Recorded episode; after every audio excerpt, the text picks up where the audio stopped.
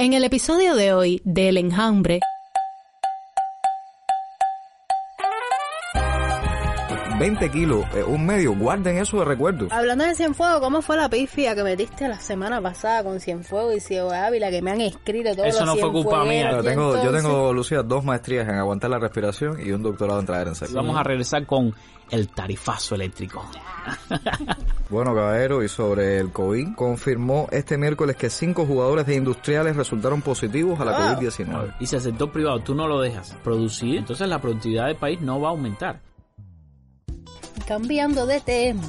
Qué sensual y bella me veo Lucía, hoy. ya. Y esa burocracia creo que es una de las que más beneficiada va a ser con los aumentos salariales. ¿Será posible pagar la cuenta de la electricidad desde fuera de Cuba? Complicado. Oh, complicado y Tema peligroso. complicado, tema peligroso. complicado, que había dado positivo al COVID, falleció y después fue retirado de las estadísticas del COVID-19. Los mercados agropecuarios estatales atraviesan una etapa difícil. ¿Sabes otra cosa que terrible que vi? Los rusos. Ya tú sabes. Hola, hola enjambreros, ¿cómo están? Hoy es sábado, sábado 19 de diciembre y este es nuestro episodio número 50. Buenos días, buenas tardes, buenas noches. Este es un podcast de El Toque, el desinformativo radial número uno de Cuba. Yo soy Lucía Marsh y esto es El Enjambre. Yo no veo la televisión, ni me conecto por internet. No escucho la radio ni me desinformo solo. Yo mismo me manipulo. Yo me hago pasar por bobo. Yo vivo del disimulo. A mí me da lo mismo. A mí lo mismo me da. La matemática no vaya, pero a mí no me da la cuenta, la cuenta no me da. A mí me da lo mismo. A mí lo mismo me da. La matemática no falla, pero Conmigo, Junior García Aguilera y Camilo Con.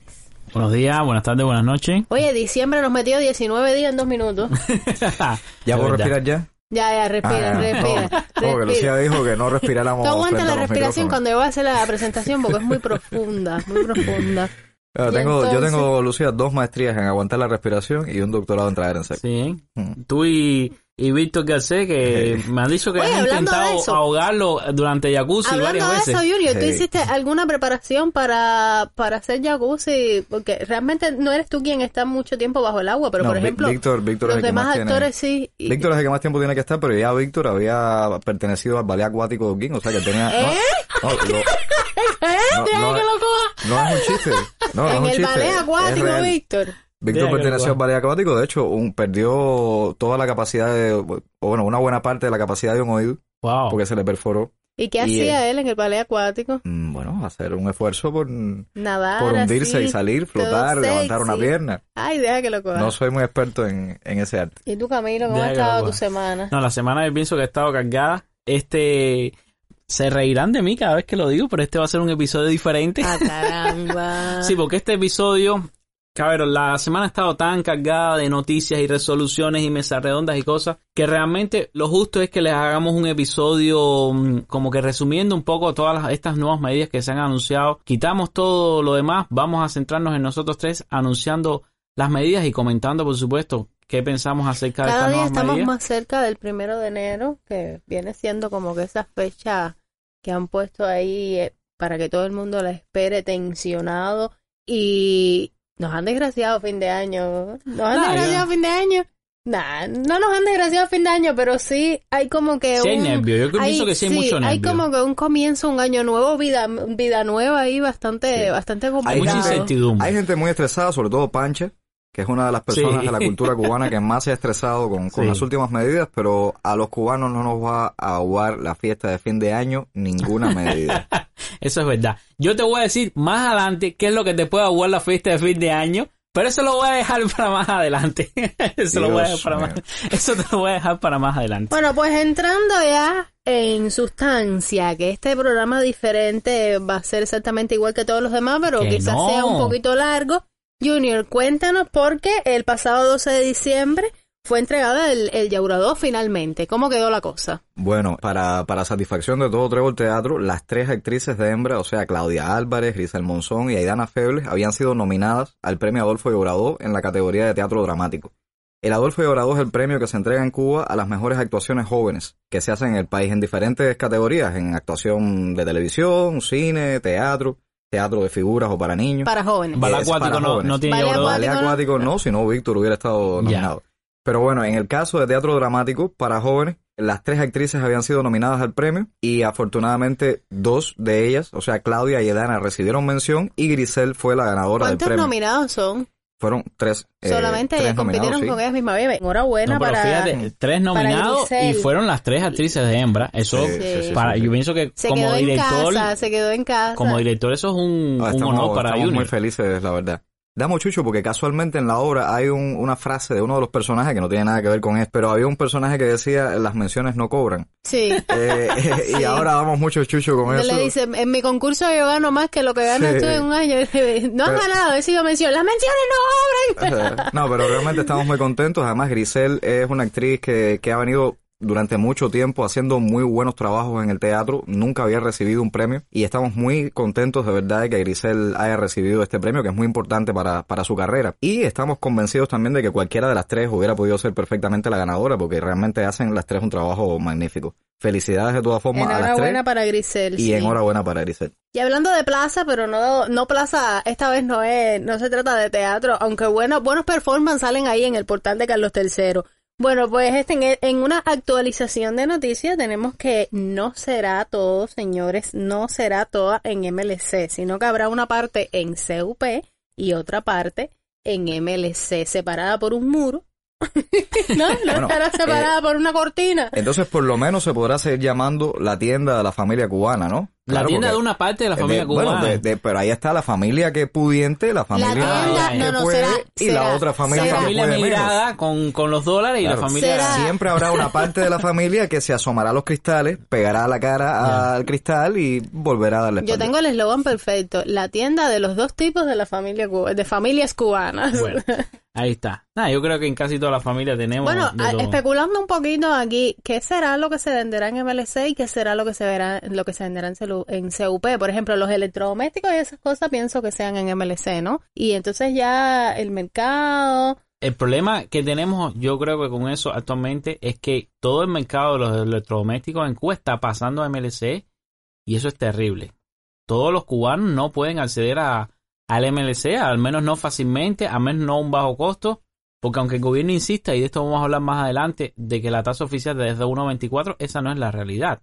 El cubano no paga 24 pesos cubanos para obtener un, un, un- dólar, ¿no? Y con ese dólar poder comprar en estas tiendas en MLC. Veremos qué pasa. Estamos ciertamente en un momento de reajuste económico en el país. Esperemos que haya un, vamos a decir, un, un llamado interno por parte del gobierno, un retroceso a aquel anuncio oficial donde se dijo que las tiendas en MLC venderían productos de gama alta. Recuerdan que eso fue el anuncio oficial y que las tiendas en, en CUC, en este caso en, en pesos cubanos, entonces venderían el, el resto de los productos de, de uso común. Esperemos que eso sea así y que tú puedas decidir, me compro el, el refrigerador super caro de 1.600 dólares, que ya los he visto en las fotos en redes sociales en, en, en la tienda en dólares, o me compro el, el refrigerador que por 800 se use, que no sé cuánto sería convertido ahora a, a pesos cubanos, sería para comprar porque es el al que puedo acceder, no, bueno, 19.200 pesos costaría el refrigerador. Hay que ver, ojalá el gobierno cubano tenga la sensatez de decir, voy a vender una gama de productos en pesos cubanos y voy a vender una gama de productos de, de modo tal que tú no te veas obligado a tener una u otra moneda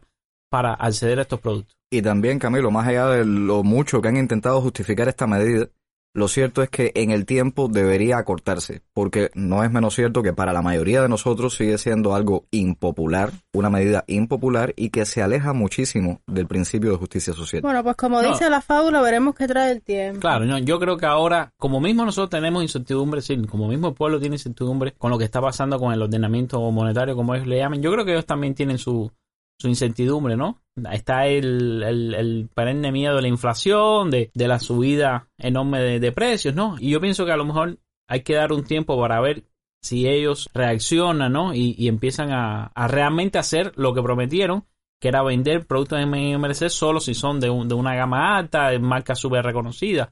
Porque estos, por ejemplo, estos splits que vemos, aire acondicionados que vemos de, de marcas chinas completamente desconocidas, vendidas a altos precios en MLC, realmente eso deberían ser productos que uno puede adquirir en, en pesos cubanos. Vamos a ver, ojalá, ojalá eso cambie. Eh, eh, Quizás estoy siendo demasiado Te traigo más cosas. ¿Qué más pasó? Te traigo más cosas. Mira, pasado 15 de diciembre, la corporación cubana CIMEX comenzó a comercializar tarjetas prepago desechables para la compra de combustible. Ah, sí, de eso ¿Te acuerdas? hablado. sí. Hablamos de las tarjetas para el combustible, etcétera. El resto de las tarjetas también siguen funcionando Sí, es que ya tiene normalmente. su tarjeta en... Bueno, pues comenzó el 15 de diciembre. ¿Se acuerdan de todo lo que hablamos acerca del combustible? Ya es un hecho. Bueno, seguimos esperando las tarjetas prepagadas también en MLC, por ejemplo, porque sigo... Preocupación no, pero sigo con, con la pregunta.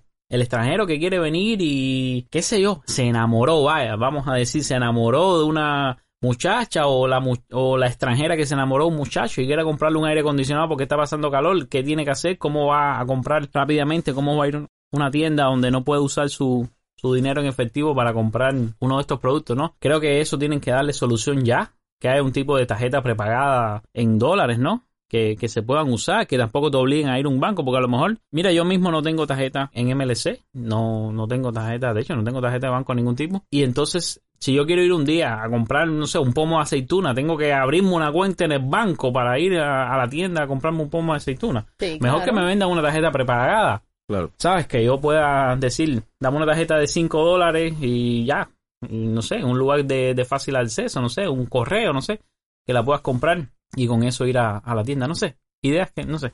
Bueno, caballero, y sobre el COVID, sobre la COVID-19, les cuento que Ciego de Ávila pasó a la nueva normalidad. Bienvenido, ciego, a la nueva pero, normalidad. pero, pero, pero, retrocedieron Santiago de Cuba y Cienfuegos a la fase 3 de la etapa de recuperación de la COVID-19. Wow. Un Y pasito para adelante y un pasito para atrás. ¿Tienes amistades en, en Santiago y en Tengo Cienfuegos, amistades, sí, eh, que por favor le- les mando un abrazo fuerte. Algunos nos escuchan. Un abrazo a los que nos escuchan desde Santiago de Cuba. Tengo una, y tengo, desde una, Cienfuegos. tengo una escucha muy fiel en Santiago de Cuba que... Tenemos, tenemos, tenemos. Pipo, que tú no estás solo No, pero di- dije tengo porque me escribe por privado frecuentemente. Y, y fue ella la que me alertó, ¿no? Me dijo, Mm. porque yo eh, había visto... Ah, me dice, revisa el- los tweets de, de la cuenta de la presidencia, mira lo que pasó con Santiago. Y yo reviso por arriba. Y le dije, ¿qué pasó? No, no me di cuenta. No, mira, retrocedimos, no sé qué pasa. Es decir, mucha preocupación con, con el retroceso a, a la fase 3. Y, y de verdad que da miedo, ¿no? Porque Sí. uno como que se confía y dice, no, la cosa está mejorando. Pero no, no está mejorando. De hecho, hoy, hoy sábado, ya se rompió el récord de nuevo de casos. Si no me equivoco, fueron 132 casos.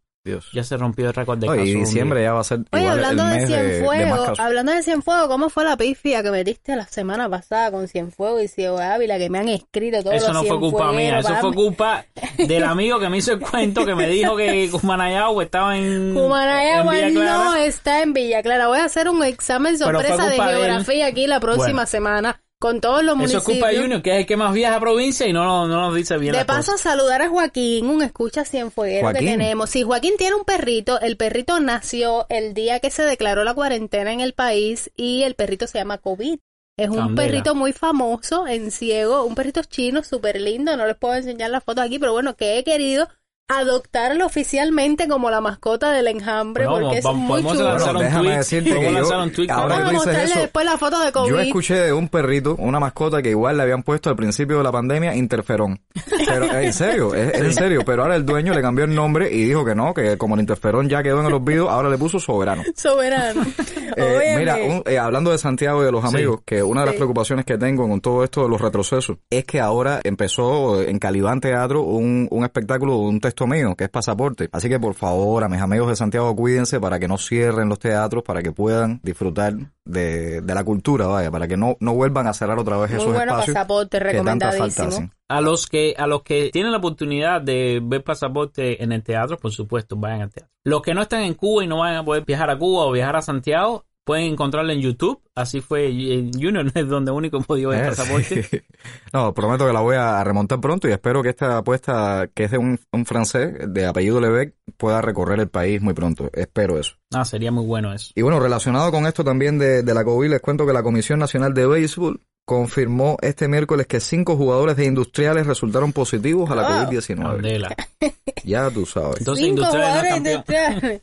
Ay, mi no madre, como- comenzó la pasión de verdad. Bueno, no, realmente la situación se ha complejizado. Todas las provincias actualmente se encuentran afectadas por la mm, importación de casos, menos la isla de la juventud, si no me equivoco. En todas las demás provincias los números han subido y creo que en los últimos días la cantidad de casos, aproximadamente la mitad de ellos son casos importados, es decir, por, por cada dos casos que hay en Cuba, casi, casi uno es importado. Hay que tener mucho cuidado con esto. Si viajas a Cuba, por favor, ten cuidado, toma las, las medidas requeridas, espera a que te den el resultado negativo del PCR antes de armar tu fiesta y tu cumbancha.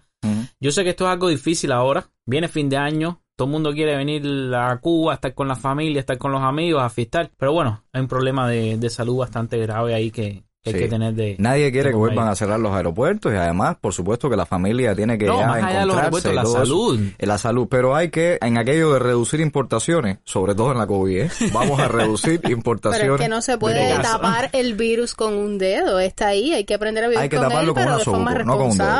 Así mismo es. Bueno, pues en otra actualización de los temas de la semana y a modo de introducción de este programa diferente de Camilo, tenemos que la cantante Danay Suárez fue absuelta por el Tribunal Provincial Popular de La Habana en el caso de la querella establecida en su contra. ¿Se acuerdan? Fue durante la segunda temporada que hablamos del tema de, de Danay. El proceso había iniciado debido a un mensaje que la rapera compartió en su muro de Facebook y por el cual se sintieron ofendidas personas de la comunidad LGBTI en Cuba. El tribunal consideró que Danay Suárez no era responsable, entre otros argumentos, porque ni Alberto Roque, el querellante, ni los testigos, miembros de la comunidad LGBTI, que participaron en el proceso, dijeron haberse sentido lesionados específicamente en su honor individual.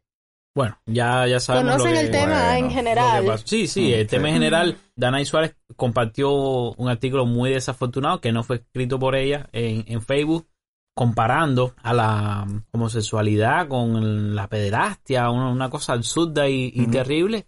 Y bueno, de aquí la, la presentación que se hizo, ¿no? De, de este caso en sus tribunales y bueno, ya sabemos cuál es el resultado. De todas maneras, Bueno, pero más allá del fallo del tribunal, Sí. yo creo que Danay falló sí, sí, sí, y ella, enormemente, eh, espero que haya aprendido de esta, de esta experiencia, ¿no? A respetar sobre todo a muchos que, que eran sus fans y que se sintieron realmente lastimados en su honor individual por las cosas que ella dijo. Ojalá, ojalá sea así, porque hay gente que dice, gané, tengo la razón.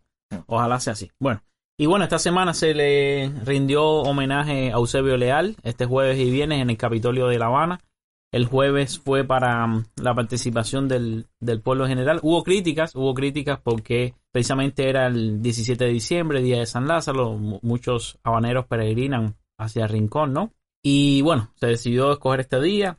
El viernes ya fueron visitas de, de más alto nivel, estuvo Díaz Canel, Raúl, ya fueron personalidades ya de, de alto nivel del gobierno los que visitaron el viernes y el jueves se destinó a, al público en, en general. Habíamos hablado de esto varias veces, ¿no? Desde que se anunció, se tuvo que, que postergar por, por la llegada de, De la pandemia. De la pandemia, toda esta situación Había, que había. eh, Eusebio murió en julio y ahora está, o sea, estamos en diciembre, pasaron un- unos cuantos meses, pero bueno, ya finalmente se le pudo rendir el, el debido y merecido homenaje. Pues Eusebio ¿Lo es de- vieron? de, ¿Lo esos vieron en la grandes... televisión?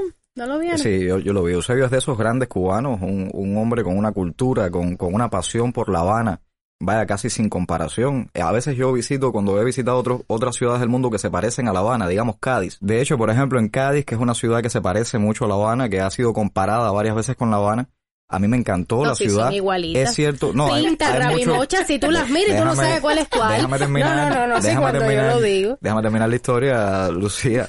Eh, sí la se parecen, es Cádiz sin Mercadona, es lo que tú me quieres eh, decir. se parecen en cuanto a arquitectura.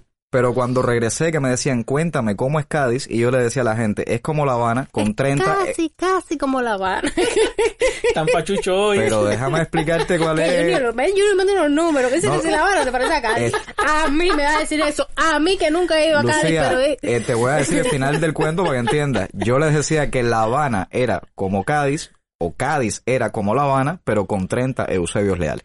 Oh, Es decir, la forma en que la ciudad de Cádiz está conservada, la forma en que todo funciona a la perfección, la forma en que no habían baches, que las casas estaban en perfecto estado. Es decir, eso me parecía como si tuviera 30 Eusebios leales. A a eso me, me refería hablando de Eusebio. Chicos, yo te voy a decir la verdad. En Cuba hay un, hay un problema en, estas cuestiones hay un problema mucho que es de, de recursos humanos, que es de interés de las personas. Y te lo digo como una persona que ha trabajado también en, en proyectos de, restauración y a veces no se logra más por desinterés de las personas que tienen que hacerlo. Y a veces se han puesto recursos, recursos grandes para lograr algo.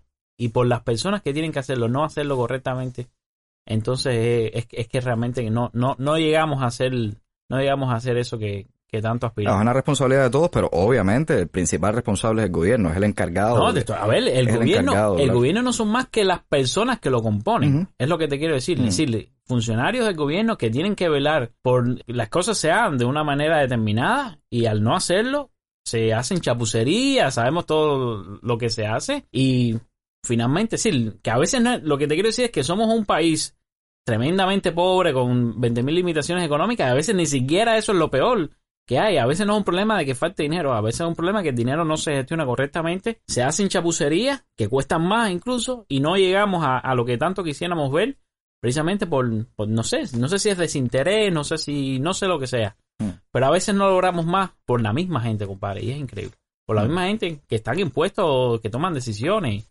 Bueno, es bastante, Mm. bastante triste.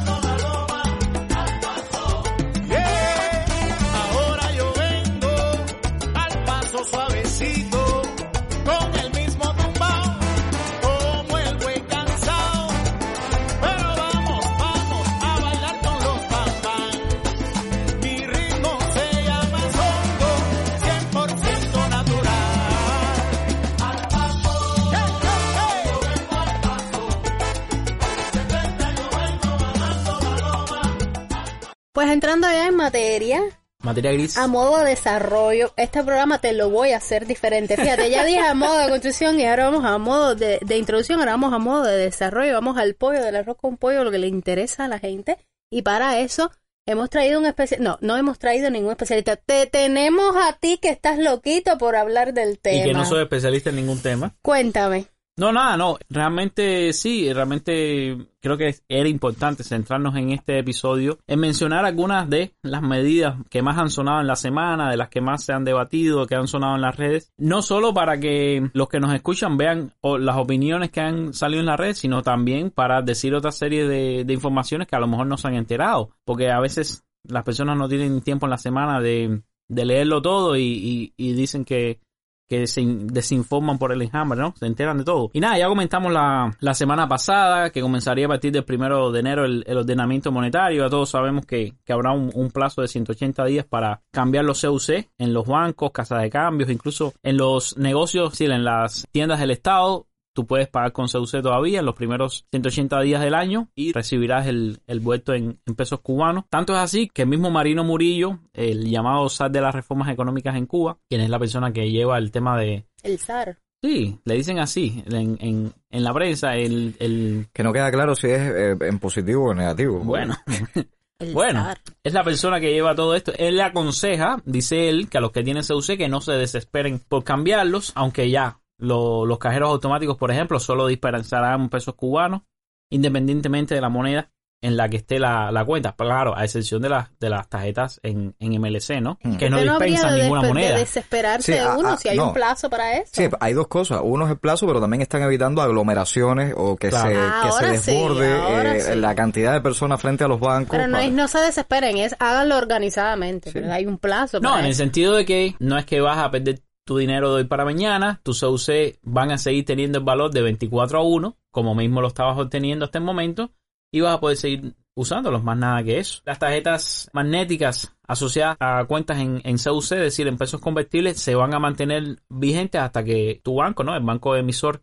de la tarjeta lo decida, aunque todas las operaciones se ejecuten en, en pesos cubanos. Es decir, ya a partir del primero de enero, cuando vayamos al cajero que metamos la tarjeta, ya no debe salir extorsión de si quieres sacar CUC o CUP en estos cajeros que son bastante comunes, que tienen ambas monedas, sino que solo te va a dar la opción de, Y escuché algo. Camilo, de que, por ejemplo, si tú quieres convertir tu, si tú tienes una cuenta en CUC, por ejemplo, en el banco, y la quieres convertir en dólares americanos o en euros, es posible. Esto es uno de los puntos más polémicos de lo que ha ocurrido. Sí, vamos a ver. Las personas que tengan estas cuentas de, de ahorro a plazo fijo, que las tengan en, en CUC, pueden decidir no tocar las cuentas de banco, ¿no? ¿Qué va a pasar cuando pasen los 180 días? Automáticamente el banco convertirá este saldo a, a pesos cubanos y además te va a dar un, un estímulo de, de un, in- un incremento bastante pequeño, pero, pero un incremento al fin en cuanto al, ¿cómo se llama? El porciento este de... La mm, ganancia. De intereses. De interés, El el interés. interés, del interés, Sí. sí, en, en tus ahorros, pero aquellas personas que quieran que este saldo se convierta, que este saldo, dije salto, ¿no? Lucía siempre me critica porque yo digo las palabras,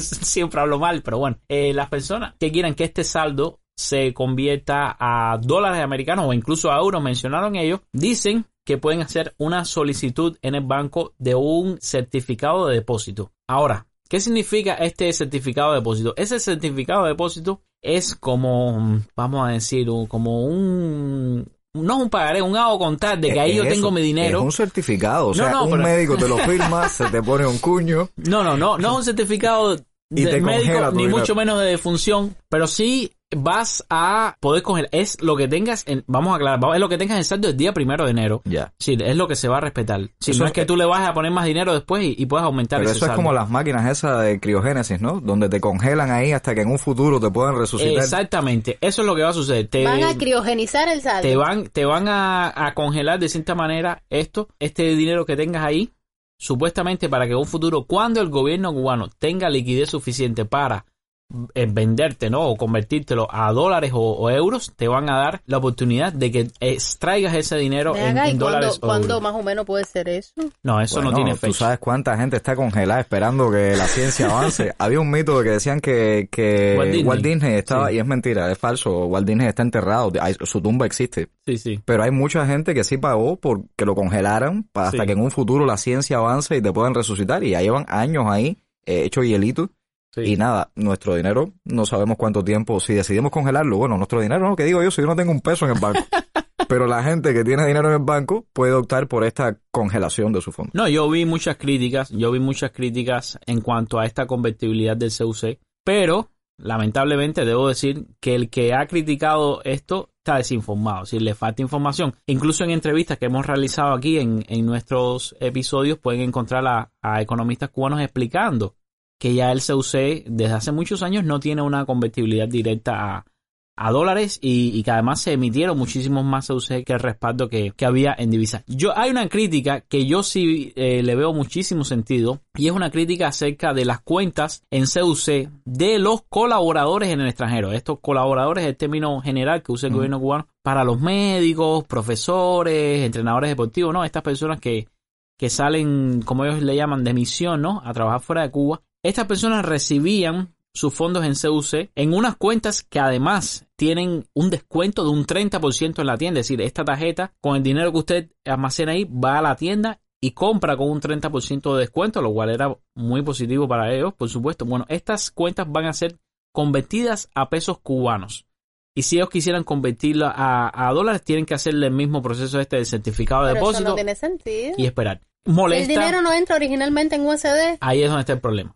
Yo eh, molesta a muchas de estas personas que lo han dejado claro en, en las redes sociales. ¿Cómo es posible de que yo trabajé en cualquier lugar del mundo, en África, en América Latina, donde sea, se pagó mi salario en dólares americanos, ¿no? Ajá. Me daban CUC aquí, perfecto. El, el, el dólar no era una moneda de curso legal, no hay ningún problema. Me daban CUC, yo acepto los CUC. Pero ahora que hay cuentas en dólares y, y en pesos cubanos, ¿cómo ese saldo me lo están pasando a pesos cubanos?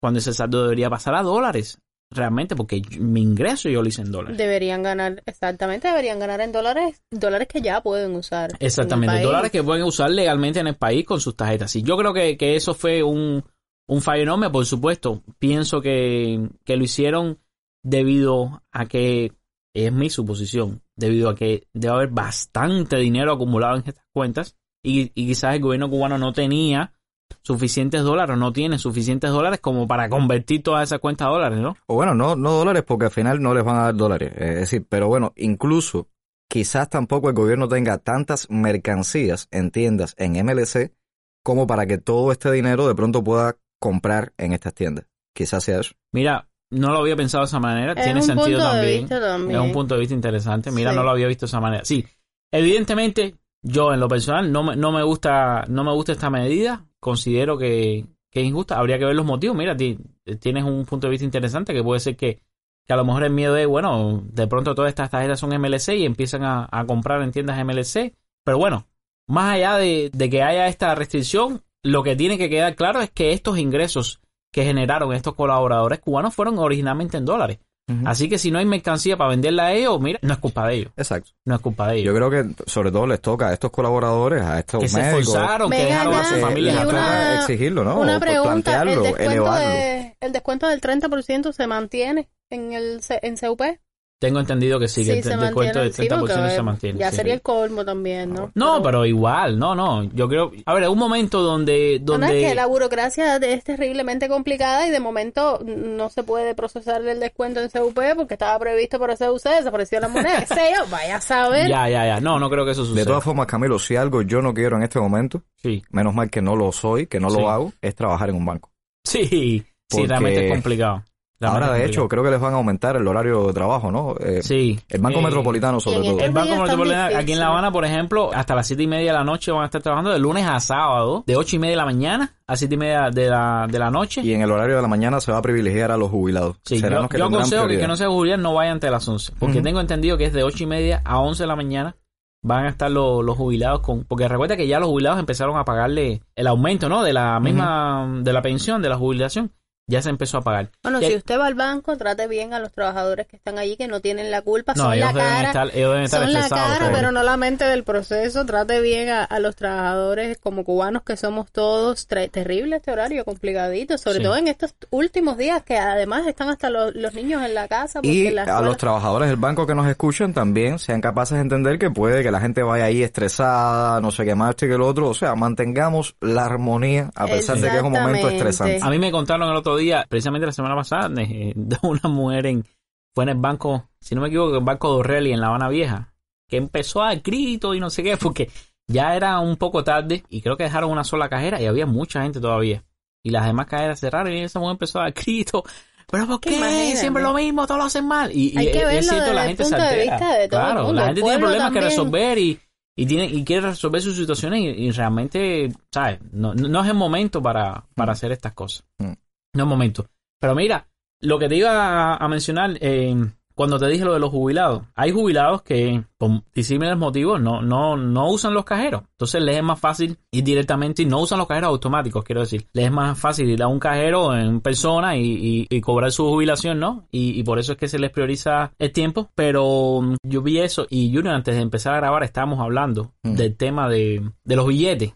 ¿Te acuerdas? Que Sí. empezamos a hablar de los billetes que van a dispensar los, los cajeros automáticos. Porque supuestamente los billetes principales a, las denominaciones principales van a ser de 100, de 200, de 500 y de 1000 pesos. Y algunos cajeros van a tener billetes de 50, de 100, de 200 y de 500. Es decir, ya billetes de 5 pesos, de 10 pesos, de 20 pesos no te vas a encontrar en un cajero. O sea, si usted cobra, digamos, un ejemplo hipotético que voy a poner, mil, bueno, no, no va a ser así, pero si usted cobra mil doscientos veinte pesos, Ajá. usted tiene que saber que lo- todos los meses va a poder sacar mil doscientos. Y hay 20 que va a tener que ir acumulando. Tienes O sea, que esperar cinco meses a en tener cinco 100. meses usted podrá sacar, míralo como un ahorro. Sí, sí. Tienes que decir, bueno, o tienes todo- que ir a- al cajero del Eh, banco sí, directamente. O al banco. eh, o, Sí, sí. o decir ya, ok, todos los meses voy a dejar 20 pesos ahí, que, o 50 pesos ahí. Bueno, 50 sí puedes, pero 20 En pesos algunos cajeros, en algunos. Eh, no todos los cajeros van a tener billetes 50 aparentemente, según lo que anunciaron. Estos cajeros se creen cosas, ¿eh? Si quieres ir, y si quieres ir a sacar 20 nada más. No, pero a ver, para mí eso ya, es decir, eh, aún después que leemos todas estas noticias y, y vemos todo lo que está pasando, todavía es, es difícil hacerse a la idea, ¿no? De, de, de cómo vamos a manejar el dinero. Y si ya el dinero es en las cositas de 5 o 10 pesos, ya eso no va a funcionar Yo creo así. que, tú sabes, yo creo que a nivel de subconsciente es un mensaje como de que nada va a costar 20 pesos. Saca más, que te va a hacer más falta más de 20. Bueno, Sí, Saca ahora- 50 Bueno, para arriba, yo que me 20 de imagino que algo. ahora el país ahorre en níquel o en eh, no sé en qué metal será, porque un medio ahora para qué sirve. A quién sabe, ya no se puede comprar ni el pan de la bodega. No, el pan de la bodega va a costar un peso. Por si eso, pasa de entonces, 5 centavos. El menudo, Y el la menudo guagua, la- la guagua va a prevalecía por la ¿no? bodega. Dos pesos creo, ¿no? Dos pesos. Bueno, entonces, 20 kilos, eh, un medio, guarden eso de recuerdo. Sí, o sí. para que los niños jueguen, la numismática, qué sé yo. Recuer- eh, guarden eso como recuerdo porque ya no van a poderse gastar en nada, ¿no? Sí, sí. Prácticamente. No, realmente, sí, ya esos centavos ya... pues En no- los no sé. En los cambios de las cosas. No Pero qué existe- cambio. Pero Es que- los números son redondos, no sé, Es que caballero. en Cuba los precios todos son prácticamente redondos. Son redondos. Por ejemplo, una tienda, un mercado, algo que sea el CUP, el punto 50, punto 60, punto 80 centavos no existe, no, no, no está Acuérdate que vas a estar multiplicando por 24, no Sí. necesariamente, porque ya, ya cualquier cifra que tú tengas las va... Sí, Bueno, tú en otros países, por ejemplo, algo vale 1.99 y Sí. te devuelven el centavo, el penique, Sí, sí. te lo Este es el devuelven. Y país si tú quieres, si tú quieres, tú lo depositas en unas urnas que hay, que eso se manda para cosas, beneficios sociales, cosas así, para las iglesias La o fuente, ONG. si no que lo tiras recogen- en la fuente de los deseos. Eh, exacto, pero lo cierto es que la tienda te devuelve ese centavo. Sí, sí. En Cuba los centavos no tienen valor real dentro de- del sistema de mercado que tenemos, ¿no? O sea, casi nada cuesta 1.99. Sí, sí, Eh, eso no está pensado de esa manera. 95. Yo lo que he visto en el, el uso que le he visto al, a la moneda de un centavo Es para los santos. en los salarios. No, en los Ah, salarios. Ah, los salarios. Sí, porque hay personas que por un motivo, vamos a decir, cobraban 326 con 31 y el 31 te lo dan cuando Sí, tú cobras. Es lo que te estoy diciendo. De alguna manera, en, en, en algo que nos estamos perdiendo por ahí, el, el centavo tiene que estar presente, el, el, el menudo, el, el, el cambio. Ahora sí va a tener más que nunca sentido esa frase de no vales un centavo. Bueno, los bancos ya, como tú decías, Junior, van a, van a tener mucho más trabajo, pero el miércoles 30 y el jueves 31 de diciembre los bancos no van a abrir, no van a prestar atención al público y además la banca electrónica, si todas estas aplicaciones de, ¿cómo se llama? De transfer móvil, en zona, todas esas cosas, no van a funcionar a partir del día 30 a las 6 de la tarde hasta el, el día primero, es decir, a las 12 de la noche ya cuando es primero de enero de- del 2021, es que va, va a, a comenzar a funcionar de nuevo. Así que saben que... Miércoles 30, jueves 31 de diciembre, ya saben, en Jambrero agarren una, una libretica por ahí, anoten todas estas informaciones que son muy importantes. No se prestará servicio al público. Y desde el día 30 a las 6 pm hasta el 1 de enero de 2021, nada, ¿no? Camilo, cero. La banca De- de electrónica banca no electrónica. funcionará. No va a funcionar. Importante Ah, es, y, bueno, lo, y lo señores, otro muy importante es que si usted quiere comprar USD, no vaya al banco, ¿eh? Que es por gusto. No se lo van a vender. Exactamente. Exactamente. Lo, sí, lo ver, dijo, nosotros- lo dijo Marta, bueno, eh, Marta, ¿cómo se llama? Marta Sabina Wilson, eh, sí. Wilson, exacto. Sí, la ministra presidenta del Banco Central. Ajá. A ver, Junior, lo habíamos mencionado en el episodio anterior, en la imposibilidad real, ¿no? pero no era oficial, ahora sí es oficialmente. Ya es siempre ha sido no oficial. O a ver, en aquel momento lo sabíamos, el pueblo lo sabe, la gente lo sabe, nosotros lo Pero sabíamos. ahora con todo este cambio monetario, Pero ahora ya, lo dijeron, hay ya. Ella lo dijo en una mesa redonda, mira, no, no hay posibilidad actualmente de venderles divisas, No hay liquidez. no hay liquidez para venderle... No, no hay li- ni liquidez ni solidez. Exactamente. No hay nada de eso. Entonces no vamos a. que no vamos a la amenaza que yo veo en esto es que entonces podría de alguna manera disparar o, o no habría control sobre el precio del USD en el mercado informal. Control del precio del mercado informal, ¿sabes? El gobierno no tiene cómo controlarlo así directamente hasta. Sí, pero bueno, en este caso no habría entendido. ni siquiera una competencia. En este caso, Mm. exactamente. No hay Mm. ni siquiera una competencia. Hay países donde hay hasta cinco tasas de cambio distintas del dólar Mm. contra la moneda nacional, ¿no?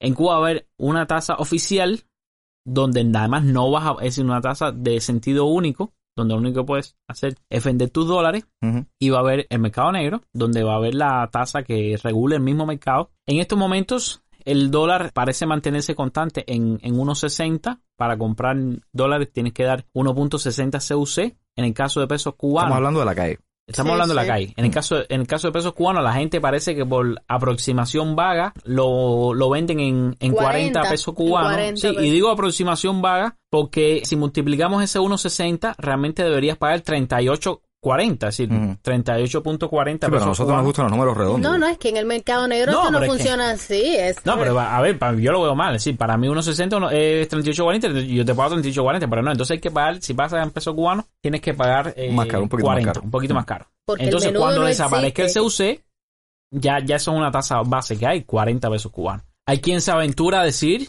que va a subir, que tendrás que pagar 40, 50, quién sabe si 100 pesos cubanos para obtener un dólar. Claro, sabemos que el dólar estuvo a, a precios mayores en, en, los 90, pero eran otras circunstancias. No había turismo, no entraba tan fácilmente el dólar a Cuba. Sí, ahora es más fácil, como quiera que sea, acceder a, a dólares. Más cubanos y, y, extranjeros visitan Cuba y eh, pienso que eso ayuda más o menos a Venga, sostener la tasa, ¿no? especial eh, la gente lo adquiría, pero para comprar en, en tiendas, las tiendas. Sí, en, la, en las llamadas diplotiendas aquella que había. Esas Ahora tiendas... estamos hablando, por ejemplo, de la gente que sencillamente vaya a viajar. O... No, pero, es que, No, pero, viajar eh, si tú necesitas el, el, para ir a una tienda MLC. Pero lo otro es sin, sin pretender, Sí. sin pretenderse, yo no sé nada de economía, ¿eh? que me perdonen Ni los yo que sí saben.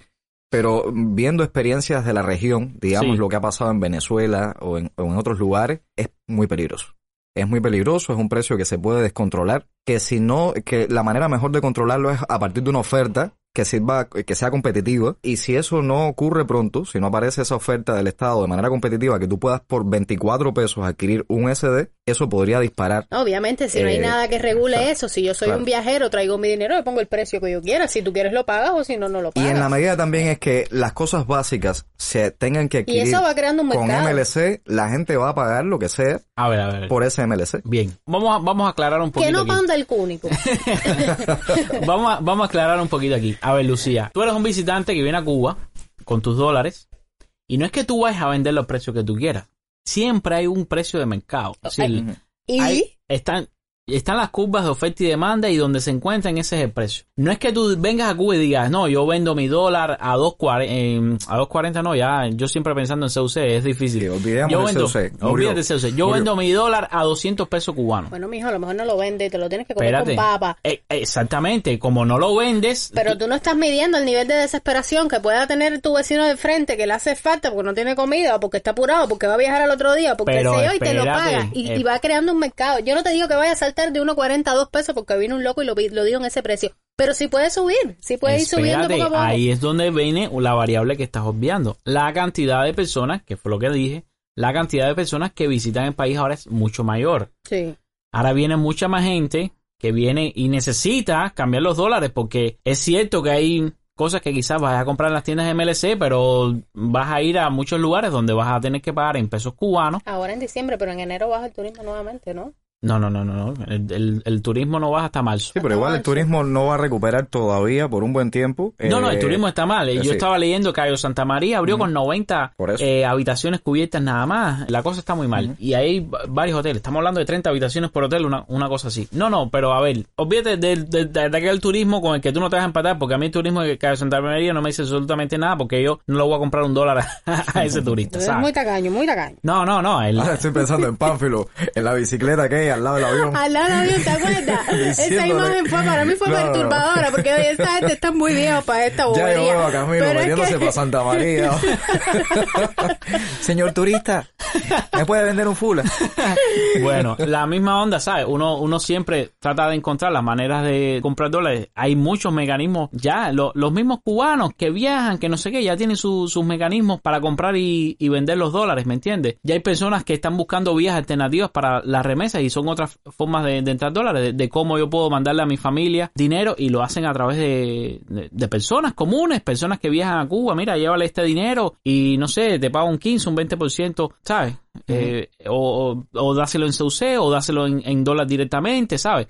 Son mecanismos que se establecen informales y que van a permitir que, que el dólar siga entrando al país. Por eso no creo que al menos en un primer momento tiene que irse muy abajo la economía cubana, ¿sabes? Eh, Así de repente en, en lo que va de año para que el dólar suba muy rápidamente. ¿Ustedes se Recuerda que viene una variable importante en enero, que es la administración Biden. Porque si la administración Biden, por ejemplo, elimina estas restricciones absurdas a los viajes Estados Unidos-Cuba, es decir, La cosa cambia solamente, notablemente. solamente sí. permitir que los ciudadanos norteamericanos puedan visitar Cuba como lo hacían antes, con estas licencias de intercambio cultural, de intercambio educativo, de, ¿sabes? Diferentes licencias que existían, ya ahí también va a reestimular la economía, y cuando hablo de economía no me refiero a reestimular solo la economía del país, sino la economía privada también. Porque van a ir a las paladares, van a ir a las casas de renta, van a tomar los taxistas, ¿no? Y los dólares van a... El taxista que reciba al, al cliente, ¿qué tú crees que le va a decir? Oye, págame en dólares. Claro, claro. ¿Sabes? Mira, te hago un descuentico del 10% si me lo das en dólares y así, porque les conviene. Y al cliente americano le es más fácil pagarte directamente en dólares que tener que ir a una casa de cambio, cambiar el dinero y después calcular cuánto me di, porque además se, se confunde más. Estamos hablando de una tasa de 24 que no es fácilmente calculable a mente. Tú tienes que sacar tu calculadora en tu teléfono para decir, el tipo te dice, oye, son dos, 240 pesos, entonces el, el cliente ahí a sacarle el, el dinero, o 240, ah, sí, son 10 dólares, ¿sabes? Ese tipo de, Camilo, de que por cierto, esto de no poder eh, comprar dólares, eh, Sí. digamos, en el banco o en las casas de cambio, porque por ejemplo, puede venir un turista que traiga, estoy hablando hipotéticamente, ¿eh? que traiga 3.000 USD, llegó al país, cambió ese dinero en pesos cubanos y a la hora de irse le quedaron mil pesos cubanos y quiere volver a cambiarlos para llevarse eh, su dinero en dólares. No puede, ¿verdad? O sea, tiene- tendría bueno. que gastarse esos mil pesos cubanos Mm. o hacer una donación solidaria a algún cubano que se tropiece por el camino. Bueno, te explico. Como está sucediendo hasta, el- hasta este momento, y ha sido confirmado además incluso en, en los últimos días, en el aeropuerto, al salir del país, tú puedes comprar hasta 300 dólares. Ah, ya. Es decir, si tú vienes, como tú dices, con 3 mil dólares, cambiaste los 3 mil dólares a pesos cubanos, ¿ya? Y te gastaste solo 2 mil. Te quedaron mil dólares en su equivalente a, En pesos a pesos cubanos, ¿no? Que serían 24 mil 24.000 pesos. pesos 24.000 cubanos. pesos. Y vas al aeropuerto. Oye, me voy de vuelta a mi país. ¿Qué hago con esto? ¿Qué hago con esto? Te van a decir, yo te cambio solamente hasta 300. Y te tienes que llevar entonces todo ese dinerito de recuerdo. Y te tienes que llevar ese dinerito de recuerdo. Ya, ya, ya veo aparecer un, un negocio nuevo en Cuba que son perso- cubanos que van a ir al aeropuerto, ¿entiendes? El recuerdo, póngamelo ahí. No se lleve eso de recuerdo, compañero. Yo se lo coopere, cambio. Coopere con el músico cubano, con el, No, con el no, yo se lo cubano. compro. A ver, yo se lo compro y, se no, lo es que te da, paga. te da negocio a precio de cadeca, a Eh, también, 24. exacto. claro. Veo, veo aparecer con todas estas dificultades muchas cosas nuevas. No, chico, pero tú sabes, en, en eso yo lo, ve- yo lo veo positivo para el pueblo. ¿Por qué lo veo positivo para el pueblo? Porque quizás el, el- el turista que venga con un poco de desinformación, eh, a lo mejor pasa por eso. Pero el turista que investigue, que se ponga a leer, que, ¿sabes? Que se entere de lo que no, está no pasando. entendí, Camilo. ¿Tú, tú ves bien para el pueblo que, que estafemos al turista eh, Te voy a explicar por qué. desprevenido. Te voy a explicar por qué. Ahora, sí, sí, es lo que te estoy explicando. El turista que va a venir informado sabe que al llegar al país no va a cambiar sus tres mil pesos inmediatamente, sino que va a cambiarlo poco a poco. Entonces va a tener en su poder más dólares de los que tendría normalmente, ya que el Estado cubano solamente me va a cambiar hacia atrás 300, ¿verdad? Yo no me voy a arriesgar a quedarme con mucho dinero cubano en la mano. Entonces ese, ese turista va a tener más dólares y esos dólares van a llegar a la economía privada. Porque vas a llegar a un restaurante y el, y el mesero te va a decir, mira, el precio eh, aquí es, eh, pero son tantos dólares. Y, Bueno, ¿sabes? Y esos claro, dólares se van a inyectar en la economía Pero bueno, no, no en el sentido, ahorita bromeaba con eso de estafar, pero bueno, si, si hay alguien que nos escucha, digamos, que piensa venir como turista a Cuba, escuche este consejo de Camilo. No cambie todo su dinero al entrar, hágalo poco a poco, no se desespere. Claro. Y a lo mejor nunca necesitas cambiarlo. Y créeme que la- las mismas casas de renta, y por mucho que, que el gobierno trate de, evitarlo, no, no puede evitarlo. La misma casa de renta, cuando tú contratas la casa de renta, tú no vienes así de la nada. Generalmente la gente, vamos a decir, por una plataforma, eh, como Airbnb, ¿no? Eh, TripAdvisor, la que sea. Entonces aumentaría la dolarización del país. Aumentaría la circulación de, de moneda en el país, lo cual sería bueno para, para, para estos negocios y, y sus empleados, por supuesto, claro. Y ahí es, es lo que te digo, decir, por ejemplo, si yo tuviera un- una casa de renta, yo estuve relacionado con este negocio hace tiempo, ya no, ya no estoy, bueno, se acabó el turismo y, y cambié completamente. Si a mí me escribe un turista hoy día y me dice, voy a rentarme, le digo, oye, yo te cambio los dólares, no los cambies en la cadeca. Hmm. Ven para acá tranquilo, yo te los cambio, en la cadeca te van a dar 24 pesos, yo te voy a dar 30. Ujú. En la calle me cuesta 40. En la calle me cuesta. Al turista le va a convenir. ¿Entiendes? Yo te voy a dar 30 y, y, le, y yo mismo le, le, le cambio los dólares. A mí me conviene, estoy comprando dólares a un menor precio para ir a la tienda MLC, para, no sé, un viaje, para, para una importación, ahorros lo que sea, para mis ahorros. Mm. ¿Sabes? El dinero, de esta manera, por esta medida de gobierno de no tener la capacidad de responder y de poder venderle dólares a todas estas personas, esto va a beneficiar a, a la larga, y no a la larga, a mediano, a corto y a largo plazo, va a beneficiar a, a pueblo en ese sentido. Claro, todo el mundo no tiene una casa de renta en Cuba, todo el mundo no es un taxista, todo el mundo no, no tiene una palabra, o trabaja de empleado una palabra, pero la economía es un todo, ¿no? Y con el hecho de que cada dólar que caiga en la economía va, va a comenzar a, a- a circular por la, por la economía. Es decir, que todo tiene su rejuego, es lo que te quiero decir, todo tiene su, su rejuego en el país. Vamos, vamos a descansar un momentico, ¿sí? Ujú. Vamos A tomar una descansar. pausa. Sí, una pausita un momentico y vamos a regresar con el tarifazo eléctrico. Ah, Yo como Poncio Pilato me lavo la mano y no escribo canciones. Si yo me como todo el plato y contento mi rato con dos chicharrones. Si yo no levanto la mano porque tengo miedo de hablar en reuniones. Y luego a nivel de pasillo le pongo estribillo a mis intervenciones. Es que toda sociedad necesita cirugía. No gente que habla de noche y que se calla de día. Es que a toda sociedad, especialmente a la mía, le hace más bien la verdad que hasta la propia comida. Es que toda sociedad debe mirarse por dentro, porque no siempre barriga llena es corazón contento.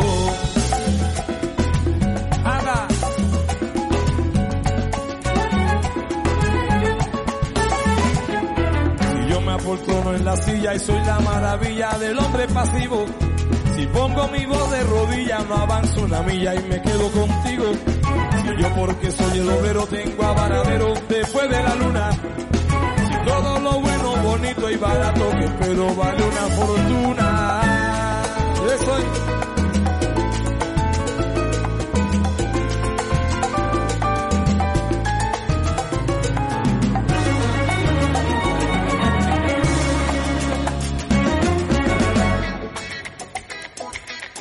Yo me contento con que otro me mueva cual ficha dentro del tablero. Si a mí como un pez me pone la carnada en la boca y me cago el anzuelo. Si cruzo los brazos y no doy un paso y pongo la mirada en el suelo. Si dejo los ojos cerrados y si quiero mirarme de a tus espejuelos. Es que toda sociedad necesita cirugía. No gente que habla de noche y que se calla de día. Esta semana estuve tuiteando acerca de esto. ¿De Eh, qué? Tú sabes que lo mío es coser y cantar. Coser eh, un talento heredado de mi madre. Esta semana cosí un cojín y parecía que había que había sido como que atacado. Por, quedó así. Ah, pero- pero por lo menos Quedó canta bien, por lo menos y canta entonces, Pero como no sé coser, voy a cantar. ¿Tú has oído esa canción que dice no hagas caso de la gente? Sigue, la, corriente. y quiere más. Ahora es págame la corriente. Y, y aquello si sacas de un número- camarón que se duerme. Si sacas, si sacas un, una obra musical, tienes que contratar a Lucía para que, Por para que cante. favor, la obra. seguro, Broadway, aquí estoy yo. Eh, vamos, bueno, vamos a hacer una versión de Tula, el cuento de Tula. Sí, ahora, ahora viene el peligro de las velas. Hay Sí. que tener cuidado con el peligro de las velas. Bueno, nada, ya todos lo sabemos, cabrón. La tarifa eléctrica va a aumentar entre 4 y 5 veces. No, no, no, no es cosa de juego. Esta nueva tarifa comienza en enero. Y voy a decir algo que yo no. Nadie ha dicho esto. Nadie ha dicho esto. Nadie lo ha dicho. En enero comienza la nueva tarifa, lo cual significa que tú vas a pagar por primera vez el consumo de esta nueva tarifa en febrero. ¿Verdad? Eso está muy bien. Pero es que la lectura que te hace el cobrador de la electricidad no la hace el primero de enero. La lectura se hace entre el 24 y el 27 del mes. Si entre el 24 y el 27 de diciembre van a pasar por tu casa leyendo cuál sería el, el consumo ya. Esa va a ser realmente lo que tú vas a pagar con la tarifa actual. Lo que tú vas a pagar en febrero va a ser la lectura del, vamos a decir que pasó ahora mismo 24, del 24 de diciembre al 24 de enero. Esa es la- eso es lo que vas a pagar en febrero. Lo cual quiere decir que en fin de año, y te dije ahorita Junior, que te iba a decir que era lo que te iba a jugar en fin de no año. vayan a tirar la No casa, tiren la por, casa por la ventana. House for the window, no. Porque se va a poner la cosa mala. Ve acá, Sí. y eso no lo explicaron en la mesa de Eso no lo ha dicho nadie. Ve acá, estas cosas, ¿cómo es que tú las piensas? ¿Cómo es que, en qué, qué tú estás haciendo cuando tú te das cuenta de estas No, no, cosas? yo no pienso estas cosas. Yo lo que tengo mucha gente que piensa por mí. Él tiene el Afortunadamente. teléfono del que piensa, yo creo. Yo tengo mucha gente que piensa por mí. El tema está que, efectivamente, Lucía, esto nadie ha hablado de esto. Nadie lo ha aclarado. Porque esto tiene una solución. Es decir, no es, no es un problema sin solución. Todos los problemas tienen solución. La solución sería que la lectura, vamos a decir, en lugar de, de hacerla entre el 24 y el 27, se haga en- entre el 1 y el 3 de enero, por ejemplo. Si hacen la lectura entre el 1 y el 3 de enero y cierran el mes de diciembre, así, perfecto. Sí, pero Lo que después eso se tiene que quedar así, ¿no? No, no, eso es lo de menos. Ah, eso es burocracia, eso es lo de menos. Tú lees el, el- y después vuelves a leer el 24 y el 27 y no se va a morir nadie por eso. O lees el 24 y el 27 y haces una relectura entre el 1 y el 3 para tú saber Corte. cuál fue. Un Claro, corte. porque si no, sépanlo todos, Hmm. lo que consumas del- de la cena de Nochebuena, de la Lo, fiesta. ¿eh? lo que hagas lo vas a pagar. Lo que que haga, el, lo vas a pagar. el grave problema es que ese yo conozco, la gente empieza a plancharse el pelo, ya eso va hasta corriente, ya eso va hasta corriente, la Mira, ¿por qué te musiquita, el bafle, el bafle que se yo, eh, la gente que cocina con olla reina, con, con olla rosera, con... la Así mismo es. música, claro. Dios mío. Pero es que además, ponte a pensar, la mentalidad de la gente, y cuando digo la gente, me incluyo, todo el mundo. Eh, caballero, este es el momento de poner el aire full, vamos a disfrutarlo Si, ahora. pones, si logras Sí, una cervecita y meterlas en el frío, abres y cierras el frío, abres y cierras el frío. Sí, Oh, la gente oh. está con ese espíritu kamikaze, suicida de ahora vamos a y en enero vemos qué pasa. Claro, ya, ahora vamos No. a gastar. No, no Además, es Junior, así. mira, Cuidado que vamos a endeudar a nuestros tataranietos. Cuidado con eso. Sí, es serio la cosa. Pongan Hay- hielo, pongan hielo afuera en nevera, no vayan a estar es abriendo el seria la frío. cosa. Bueno, nada, sabemos lo que, lo ha pasado, miles y miles de, de memes y críticas en, en las redes. Mientras esto sucede en la televisión cubana, solo se muestran criterios de, de cubanos y cubanas que están de acuerdo con las nuevas tarifas. Muy contentos Oye, ellos. eh, De verdad que tú conoces a una persona que esté de acuerdo con eso. a nadie. A nadie, ¿verdad? Es que Ah. es una cosa. Bueno, del estado de Salvo opinión Marino en el noticiero. Salvo Marino Murillo, yo no creo que alguien más esté de acuerdo El con estado de opinión en el noticiero fue bastante sobrio, ¿no? En el que mucha gente que no trabaja se va a poner a producir porque van a ganar, porque van a subir los salarios. Ah, yo tengo fe. Esta porque- semana va a salir Marino Murillo y dije, ah, era un chiste. era un chiste. No, no, realmente, realmente eso está. Eh, mira, y, y, y Junior, tú estabas mencionando una cosa que es muy importante ahora. Tú estabas hablando de en en fin de año, la, la cena, la olla reina. Tuvimos hace, no sé, o 20 o menos Die- años. ¿no? Ah, a ver, así que fue no en sé, el año... la revolución energética, La no, revolución energética en qué año fue 2000, eh, No recuerdo bien. Bueno, fue en, en los 2000 ya. Ahora Mm. realmente no me acuerdo, pero bueno, la revolución energética provocó que una gran parte de, la- de las familias cubanas pasaran a, a cocinar con electricidad.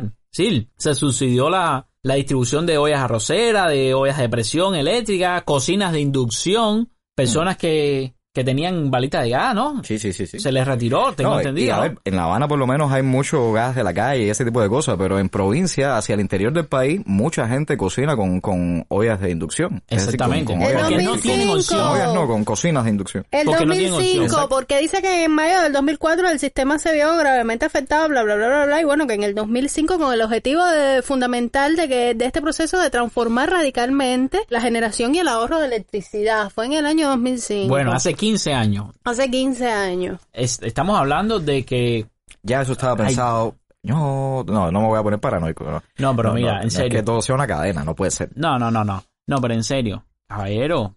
Pero es que no podemos ¿sabes? decir que todo está pensado y después decir, aquí no hay nada pensado, aquí todo es a machetazo. No, se No, contradice. Yo pienso que, bueno, ha sido una serie de eventos desafortunados que no han salido No, como pero han mira, mira, mira, mira, mira. Por ejemplo, Gil, Alejandro Gil Fernández, el, el ministro de Economía, que además viceprimer ministro del país, él desmintió así de que se esté subiendo el costo de electricidad porque no haya combustible en el, en el país y dijo que para el próximo año no hay diseñado ningún tipo de apagones en el país. ¡Eh! Y, No, pero y mira, entonces, y entonces a ver. ¿por qué es que están subiendo tanto Espérate, yo, cuando él dijo eso, yo dije, bueno, déjame ver cómo está el tema del petróleo, porque eso no es un tema que yo siga ni nada de eso, Hmm. y me puse a buscarlo y encontré que en octubre de 2010, ¿y por qué octubre de 2010? Porque en noviembre de 2010 fue el- la última alza que hubo de, de la tarifa eléctrica, ¿no? La más reciente. Fue en octubre de 2010, así dice. Bueno, en octubre de 2010, el barril de petróleo, en el mercado internacional, por supuesto, costaba 79 dólares con 86 centavos. Eso hoy día, ajustado por la inflación, serían 95 dólares con 31 centavos. Es decir, que costaría un barril de petróleo 95 dólares con 31 centavos. Ahora mismo, en diciembre de 2020, el, el barril de, de petróleo cuesta 48 dólares con 59 centavos. Sí, casi, sin un poquito más de la mitad. Sea, el, el, si- cuando se hizo la última subida de la tarifa eléctrica, supuestamente por la subida de precios, costaba el doble el barril de petróleo de lo que cuesta el día. Es decir, evidentemente, tiene razón Hill cuando dice que esta medida no está relacionada con, con el aumento del petróleo del mercado mundial ni nada parecido. Claro, hay que ver que a qué precio Cuba tenía el petróleo en pleno año 2010, cuando había muchísimas más importaciones de petróleo provenientes de, de Venezuela, ¿no? También hay que ver esa variable, porque a lo mejor ese es el precio en el mercado mundial, pero no quiere decir que Cuba obtenía el combustible a ese precio, ¿no? Hay que ver. Pero la relación, ahora mismo, te digo, no la sé. La relación no pero, la sé. pero no va a haber apagón, prométemelo. No, Lo no dijiste bien le No, prométeme no, no, que no, no va a haber. Camilo, nos podemos poner eh, un poquito Dime, dime, eh, dime. A, a teorizar, Sí, sí, a sí, claro. Yo, yo creo que esta medida la van a rectificar, ¿verdad? Ellos, ellos tienen que darle para atrás esa medida porque esto es más impopular, o bueno, casi tan, es que yo no sé, porque es que igual lo las tiendas en MLC es muy impopular y no han tirado Pero para atrás, ¿cómo al le van a contrario. dar para atrás si se han- han supone que eso es aumentado. algo A ver, a ver, a ver. planificado? Pero esto de las tarifas eléctricas, no hay A un ver, cubano que a apoye ver, una medida como esa. Junior, pero eso es algo más que una decisión que se toma y se, No, no, espérate, se espérate, espérate, espérate. Va- va- vamos, vamos, vamos, a- vamos a ir a los hechos. Ajá. Murillo esta misma semana dijo que ¿Tú vigilas Murillo? Sí, yo vigilo todo lo que dice. Y cito textualmente que la tarea más inmediata de- del proceso de ordenamiento es el estudio y análisis de todas las opiniones de la población. Ah, es un estudio. Sí, y dijo esta frase así, dijo, todo se está revisando, incluyendo la tarifa eléctrica. Tengo mucha gente cercana a mí que me dice y me escribe, oye, la tarifa va a bajar. Y yo digo, ¿y tú tienes certeza de eso? Sí, garantía, tienes información de alguna fuente. No, no, no, pero olvídate de eso, que la tarifa eléctrica va a bajar. Ellos se han dado cuenta de que se les fue la mano, van a revaluarla, va, va a bajar la tarifa eléctrica. Yo no, yo no sé decirte, compadre, cuál es la verdad. Yo no sé decirte si va a pasar o no va a pasar. Sí te puedo decir que hay un descontento general con la tarifa, porque aunque Murillo y, y Alejandro Gil se, se empeñen en decir que no va a afectar a mucha gente, que todavía hay mucha gente subsidiada, hay muchas cosas de las declaraciones que ellos han dicho que, que han molestado. Por ejemplo, Marino Murillo dijo que muchas personas están criticando de que con su, su nuevo salario no va a poder pagar la nueva tarifa. Y que eso le parece a, a Murillo un problema cultural que tendrá que cambiar, No, que las tarifas No, se pagan quien con los ingresos problema, Quien familiares. tiene un problema cultural ahí es Murillo. Claro. Por favor, Murillo. No, no puedes Murillo. decir Pero eso. como un problema cultural. Sí, a ver, en el sentido, No, vamos no a sabía decir. qué decir y le echó la culpa No, a la no, pero cultura. la palabra no es cultura. Ay, por favor. Ya, hay uno, ya, ya, hay uno, ya, ya, hay uno, ya. Es un No, chiste. ya, ya. No, es un chiste. No, ya hay uno, ya. Pero, pero. Murillo, mira, escúchame. Murillo. Hay mucha gente, por ejemplo, hay matrimonios en Cuba donde la mujer no trabaja y tienen dos hijos. Sí. El hombre es el único que trabaja y tienen además en la casa quizás a un abuelito que es jubilado. Sí. O sea, ahí estamos hablando de dos niños que no trabajan y no tienen un salario, de una ama de casa que hace otras cosas pero que no tiene tampoco un salario y un jubilado cuyo salario es bastante pequeño. Y hay madres O sea, solteras. y hay madres Sí, la solteras. ama de casa trabaja padre sin salario. soltero. Exacto, pero si hay aquí padres estamos hablando, por solteros. ejemplo, de un caso de una familia donde hay realmente un solo salario. Bueno, además un de- salario de con una pensión, sí. Entonces, no digas que es un problema No, cultural, pero yo creo de que la la palabra no es familia tiene cultural. que... Yo creo que era como una cuestión de perspectiva, Vale, dependiendo No, del yo, caso en el que tú no, estés. no, no, yo creo que él sí dijo cultural. Pero a como- propósito, pero te explico. cultural. Porque, sí, porque creo que estamos acostumbrados, por lo que- menos en muchas familias que yo conozco, donde eh, hay una persona en la familia que es la que se encarga de pagar la electricidad. Pero que tiene que ver eso con tu nivel cultural. eh, No, no, no, no, Luciano, él lo estamos dice hablando que de nivel cultural. Él, él lo está Estamos hablando, hablando como, de cultura como familiar. sinónimo de tradición. Es lo mismo. De No, tradición, no, él está hablando de algo No, no, no, no. tradicional. O sea, no que, en la casa cultural. una sola persona asumía ese tipo de gastos y que él estaba pidiendo sí, un sí, cambio de yo no me mentalidad refiero a eso. Yo donde me toda la refiero familia a como pague- que la gente no es capaz de comprender que la electricidad se, traba- se paga entre todo el mundo y no tú solo. Sí, pero a- y aún- que por eso es un problema cultural. Pero es que esa no es decisión de Murillo. Exacto, Sí, imagínate es la familia la que decide quién paga la No, eso, eso no. me lo puede decir a mí, no sé, Calviño en la televisión, pero no Murillo. Es decir, que, ¿Te vaya? Mira, no ahí yo creo que que él se como no quedó sale realmente... Dándote steak ahí para que la gente no se entere. Te digo más, mira, yo conozco muchos jóvenes, vamos a decir, por ejemplo, jóvenes recién graduados que se, se insertan al mercado laboral, se gradúan, vamos a decir, de la universidad, comienzan a trabajar o se gradúan de un técnico medio, comienzan a trabajar y sus padres a veces ni siquiera les exigen que den dinero, ni para la corriente ni para otros gastos de la casa. ¿Y esos muchachos ganan salario? o estipendo? Sí, ganan salario, no, está hablando ya insertados en el mercado Ya, laboral. ya, ya. Y los padres dicen, está recién graduado, está empezando, tiene su salario por primera vez, déjalo que lo disfrute, ¿no? Porque siempre los primeros salarios siempre como que se, se gastan en, en bobería quizás, ¿no? O, o en resolver algunas necesidades importantes. Pero tú no puedes cambiar la forma de la familia cubana, ¿sabes? Si, si, el, si el padre decide, mira, yo quiero pagar la electricidad de la casa, o la madre dice... Hijo, la electricidad lo pago yo, con tu salario ayúdame, no sé, con la comida, ¿sabes? No, y puede pero- ser pero eso. hay otra cosa, porque estamos hablando, Camilo, de la familia nada más, pero el que tiene un negocio, el que tiene, vaya, yo estaba pensando el otro día en los, los que tienen una carpintería, digamos, Sí. donde Es que casi todo, gasta corriente y, y todo es alto consumidor, digamos, las sierras eléctricas, todo este tipo de cosas. ¿A cómo tendrá que vender ese carpintero la silla para poder pagar la corriente de su negocio. Quitando Es decir, es todo que- eso, si se refiere a la entrada neta del hogar, de todo el dinero que entra, de todos los miembros que hay en la familia, ¿no? Aquí es con esa entrada que se paga la, la electricidad, eso es demasiado impreciso, porque es que cuán variada es la familia cubana. No, la familia cubana, eso es demasiado Pero variable. bueno, Pero no, sí. lo que dice, por ejemplo, lo que dice Junior me parece interesante. Oye, hay paladares que pagan miles de pesos actualmente en, en electricidad. Yo me pongo a ver todos esos bares que hay por ahí, por, por el Vedado, por playa. y- Están llenos de lucecitas y ahora en Navidad. de aires acondicionados y lucecitas y no Sí, sé ah, qué. ya está, queda prohibida la canción aquella que decía, no dejes que se apague, no dejes que se apague la lucecita.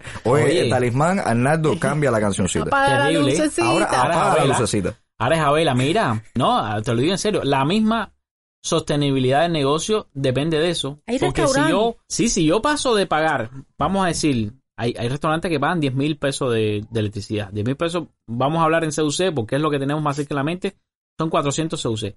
De tú de pasar de pagar 400 CUC a pagar 2 mil de electricidad, mira, eso puede, eso puede llevarte a, a la quiebra del Sí, un negocio. paréntesis, un O, paréntesis. o a elevar los precios. Un paréntesis, como diría Camilo, un paréntesis. Ajá. ¿No han visto los restaurantes esos que, que dice que hay en otros países que se come con la luz apagada? Ay, no, ya no Totalmente- empiece. Ya, ya, ya, ya. Totalmente ya. apagón. Ya, Oye, ya, ya, pero ya, eso ya. es- No, eso es eso no, ya, ya, ya. exótico. Eso, eso es un problema cultural que no tiene No, que ver con nosotros. Eso en es Cuba, eso en otros países No, no, no, tienes no. mucha confianza en lo que te van a servir, pero en Cuba, mira, que te enciendan la luz bien para tú ver lo que No, le están no. poniendo en el plato. ¿Qué, qué me estabas comentando antes que viniera esta con su paciente sin No, te iba a decir que, volviendo a algo que tú decías al principio, que es que ellos están tomando en cuenta las opiniones. Sí. No sé dónde es que las están tomando en, en cuenta, pero Sí, por favor, si me escuchan, esta es mi opinión como cubano. Sí. Yo estoy en contra Sí. de esta, ele- eh, ¿cómo se podría decir? Elevadísima Es que no tarifa, se puede ¿no? decir elevación excesiva. Mire, Hay que- séme sincero. Te alcanza tu salario, el tuyo, olvídate de los demás miembros de tu casa, para pagar la electricidad si vivieras solo, por ejemplo. Nosotros no somos altos consumidores, pero así todo nos vamos a ver apretados Se van a ver eh, apretados. con el tema de pagar la Sí. Electricidad. mira, te digo, te digo más. Supón que, que en tu familia hay el mismo caso que estás mencionando, pero esa persona que sostiene el hogar no trabaja en el sector estatal. Esa persona es parte del 30% de los cubanos que trabajamos en el sector privado en Cuba. En el sector privado o 30% nada cooperativo. más.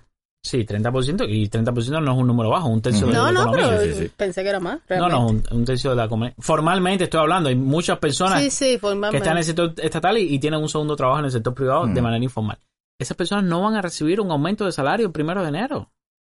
Esas personas no van a haber multiplicado sus ingresos por cinco de un momento a otro. Tú estás hablando ahora mismo de los precios, que ese restaurante no va a poder subir sus precios por cinco. Y es una cosa que ya se dijo oficialmente, que no iban a permitir a los restaurantes que subieran cinco veces sus precios. Pero entonces, vamos a suponer que yo tengo un negocio, ese mismo, un, un- restaurante, y de pronto me suben los costos de la comida, porque muchos costos de la comida eh, van a subir. ¿Sabes? El arroz, los frijoles, la carne que, que compren los agromercados, esos, esos precios suben, yo voy a tener mayores costos. Mis trabajadores van a pasar de cobrar, digamos, lo que hablamos, eh, de, de, cobrar 3, 4 salarios mínimos a cobrar un salario mínimo. Esas personas no van a recibir un aumento. ¿Cómo yo le pago más a mis empleados? Si no es subiendo mi precio. Claro. Si yo tengo mayores costos y quiero además pagarle mejor salario a mis empleados para que mis empleados tengan además un estímulo para trabajar, porque en, en el sector privado se trabajan largas horas, son trabajos, eh, son trabajos duros. Y otra cosa, Camilo, porque en ese sector no estatal, en el sector privado, la gran mayoría están vinculados directamente a la producción, a los servicios. Sin embargo, en el sector estatal hay un elevadísimo por ciento aún de burocracia Sí. que no produce, que es una burocracia que ha sido un lastre que, con el que hemos tenido que cargar y del cual no hemos sabido como país deshacernos. Eh, es un, algo se intentó hacer hace un tiempo y no se pudo. Esa burocracia todavía está desproporcionada con respecto a la producción y, a, y a los servicios. Y esa burocracia creo que es una de las que más beneficiada va a ser con los aumentos salariales. Entonces, no creo que esta, este elevar los salarios vaya realmente a ser un beneficio directo para el aumento de la producción en el país. Es decir, al final hay, Pienso lo mismo. Yo hay, pienso- hay un gran, hay un elevado número ahí de personas que no producen, que forman parte de una bu- burocracia que está pasadita de número, que está inflada y que, en fin, no, no, no, mm, Demostrado por los números de la economía, el sector privado es muchas veces superior en cuanto a eficiencia y en productividad al sector estatal. Y si al sector privado tú no lo dejas producir, entonces la productividad del país no va a aumentar. Porque tú aumentes salarios en el sector más improductivo, no quiere decir que la productividad de, del, del, del país va a subir si tú no permites que los ah, salarios aumenten a la par en el sector más productivo. Porque el sector más productivo necesita estimular. Si tú no estimulas, no eres productivo. Porque la gente trabaja porque está estimulada por un salario superior. Los dependientes que trabajan 12 horas en un restaurante, desde las 12 del día que empieza el almuerzo, hasta las 12 de la noche que terminan con las últimas cenas, o el que va a tomarse una, una copa tarde al bar, trabajan porque saben que van a llevarse un buen salario a la casa.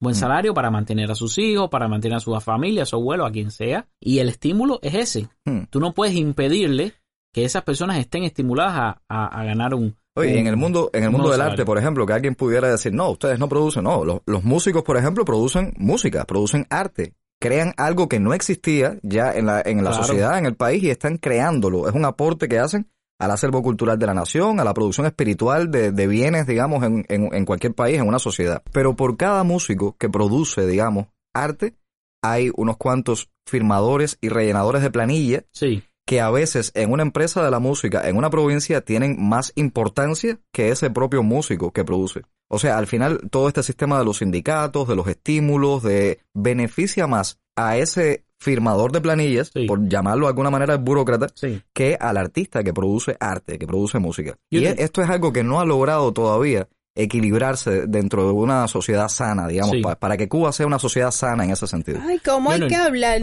Junior, ¿Cómo hay que hablar? Sí, porque ahora ese tema de Junior me recuerda a otra cosa que sucedió en esta semana que hablaremos más adelante. Dale, cambio sigue. Bueno, yo creo que para mí un medidor de, de cuán polémica ha sido esta tarifa eléctrica está en los comentarios de Cuba Debate. Hmm. Porque en los comentarios de Cuba Debate encuentras a muchas personas que se reconocen como convencidos afines al gobierno cubano, que han escrito comentarios que parten el corazón, que están desilusionados con esta medida y que se sienten, se sienten traicionados, por decirlo de alguna manera, con, con esta medida que se ha tomado y, y están completamente decepcionados.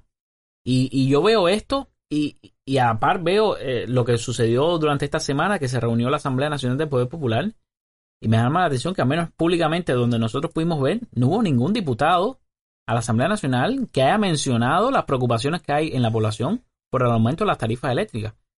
Y ya lo hemos mencionado en otros episodios, ¿no? Sí, están representando los diputados a la Asamblea Nacional a sus votantes, están representando los intereses de sus votantes al no mencionar cosas que tanto le, les, le- les preocupan No se habló de eso. No se habló de eso. No. Por lo menos, te digo, por lo menos no públicamente, por lo menos nada que nosotros nos Sí, hayamos no, enterado. Nadie levantó la ¿Y mano y dijo, a la "Per- gente? perdón, Entonces, yo... si ese es el día a día lo que está ahí más Eh, arriba de vaya, la mesa. Hubo, hubo quien tenía la esperanza así loca de que alguien levantara la mano y dijera, Sí. perdón, yo en representación de los que me eligieron Sí. en mi no sé qué más, eh, quisiera transmitir lo que ellos me han dicho y es que no están de acuerdo con... No, nadie dijo eso. Claro. No pasó que eso. basta con decir eso, Sí. ¿sabes? De Entonces, manera Camilo, los normal. O sea, eso no... Debate, No, desde- terrible. Los comentarios de cuadros, te digo, me parten el corazón porque... Sí, eh, a mí lo que me pasa, una vez más, con todo esto que pasó con la Asamblea, es que los debates que sostenemos como cubanos en la parada, en la cola del pollo, en la casa, esos debates siguen muy distantes de Sí. los debates que se producen en la Asamblea Nacional. O sea, los debates de la Asamblea Nacional aún no reflejan el verdadero espíritu de los debates que tenemos como sociedad. Y en, en algún momento algún diputado tendrá que cambiar esa rutina. Mira, no, no es solo que algún diputado tenga que cambiar eh, esa, esa práctica, ¿no? Sino que, que yo creo que, yo creo que, que los funcionarios del gobierno deben aterrizar un poquito más las situaciones que tenemos. Por ejemplo, Marino Murillo. El Vigila Murillo. Sí, no, no, a ver, y, y, y yo, eh, yo uso a, Marino Murillo como una fuente confiable porque supone que es una de las personas más, más informadas, ¿no? Que es una persona que está al tanto de, y a la cabeza, ¿no? De estas decisiones que se están tomando y asumo que debería ser una persona informada, pero eso mismo del problema cultural son frases eh, realmente completamente fuera de lugar. Como también dijo Marino Esa es Murillo. desconexión de la realidad. Sí, pero nada. mira, una cosa que para mí fue también de las más absurdas que dijo en la semana.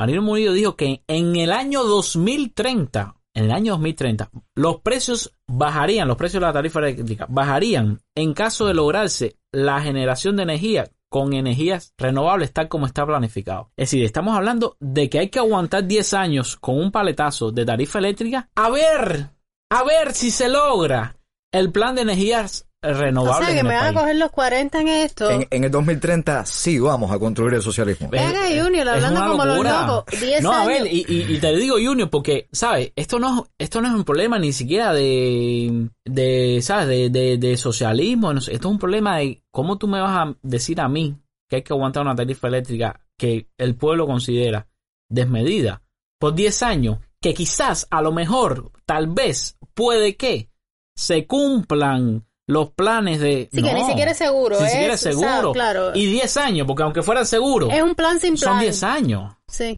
Bueno, como tú mismo dices, Marino, que debe ser la persona en Cuba más informada, con mayor cultura, para usar la misma palabra que él usó, sobre este tema, él mismo creo que está repleto de incertidumbre.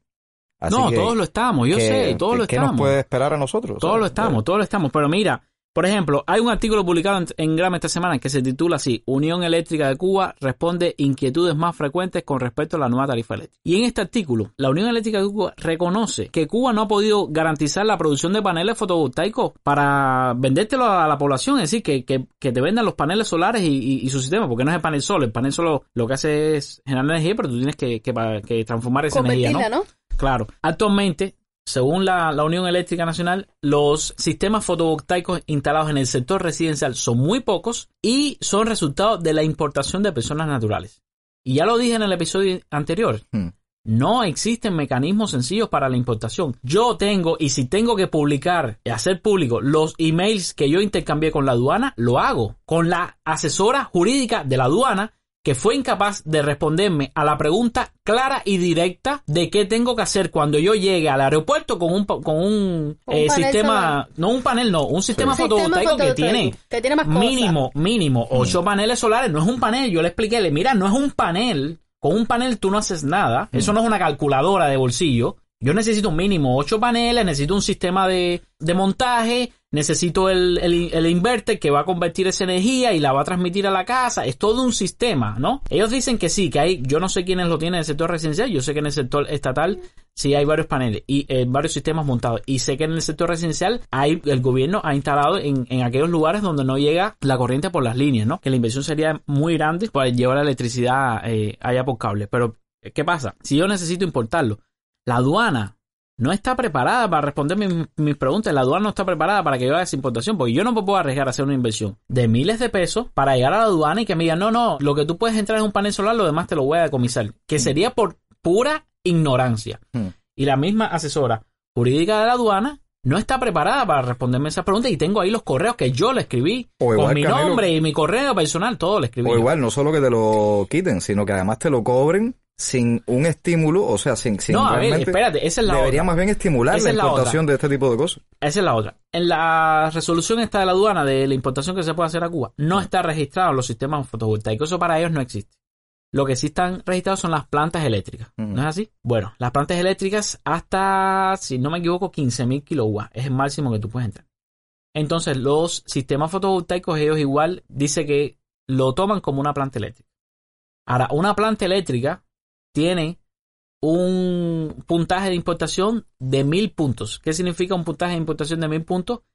Que vas a pagar los primeros 500 al, al 100% serían 500. Si vas a pagar como 1.500 dólares de importación, bueno, si la haces en la primera serían pesos cubanos, o 1.500 dólares por la importación y vas a perder todos tus puntos de importación por la importación de un sistema fotovoltaico que no solo te va a beneficiar a ti, sino que va a beneficiar al país entero. Que va a beneficiar además a la Unión Eléctrica Nacional, en, en que tú le vas a quitar consumo, en que además las leyes, ya, está- ya existe una ley eléctrica que dice que yo le puedo vender energía que yo genere con esos paneles, yo se la puedo vender al sistema, fíjate. Pero ¿qué le está pasando a la aduana que no acaba de entender que en vez de bloquear a este muchacho lo que tienen es que contratarlo Hay un como asesor? ahora está, hay No, un chico, email, no. va Tienen a que hacer un contratarlo email, como No, no, asesor. no, de no, emails. no, no, pero en serio. Sí, es que la ley existe. Las leyes en Cuba ya dicen que yo puedo tener un sistema fotovoltaico. Las leyes en, Cuba ya dicen que yo puedo vender la energía restante. Fíjate, todo eso ya está definido. Es la aduana la que no está todavía eh, al tanto de lo que está sucediendo. Y tengo las pruebas, tengo los correos. Estoy hablando de correos que yo envié hace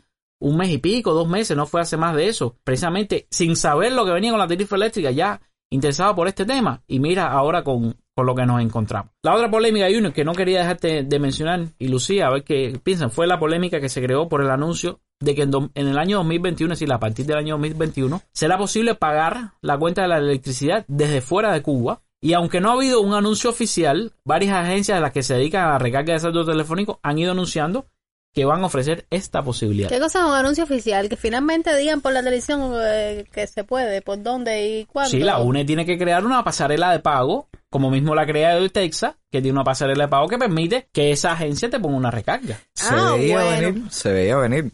Lo ¿Tú que- crees que se veía venir? Oye, chicos, eh, pero es que hay que tener también la cara un poco dura, Camelo. Que me perdonen, que me perdonen algunas personas. Pero el lenguaje ha vuelto a ser muy ofensivo y muy agresivo. Incluso el lenguaje usado ahora en esta última Asamblea Nacional del Poder Popular ha vuelto a ser muy ofensivo contra un grupo de personas que en algún tiempo se les llamó con, con epítetos y con palabras bien despectivas y sobre las que ahora vuelve a depositarse la confianza de que sigan pagando los gastos internos del país. Ya son los que pagan con las remesas una buena parte de la economía cubana, una buena parte de lo que se compra en las tiendas estas en MLC, una buena parte de lo que Texas recibe por, por las recargas telefónicas y ahora también quieren sacarles dinero a esa, a esa familia cubana, quieren sacarle dinero con las tarifas eléctricas, me parece demasiado, ¿eh? Bueno. Sobre, sobre todo si lo van a hacer, cambien el lenguaje.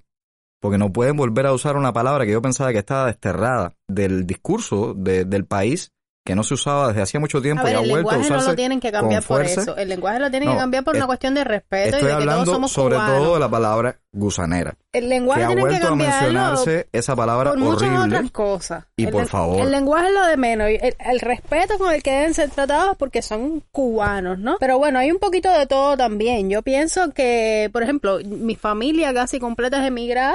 Por supuesto que yo recibo ayuda de ellos y que para mí, en que soy, que tengo un hijo, que, ¿sabes?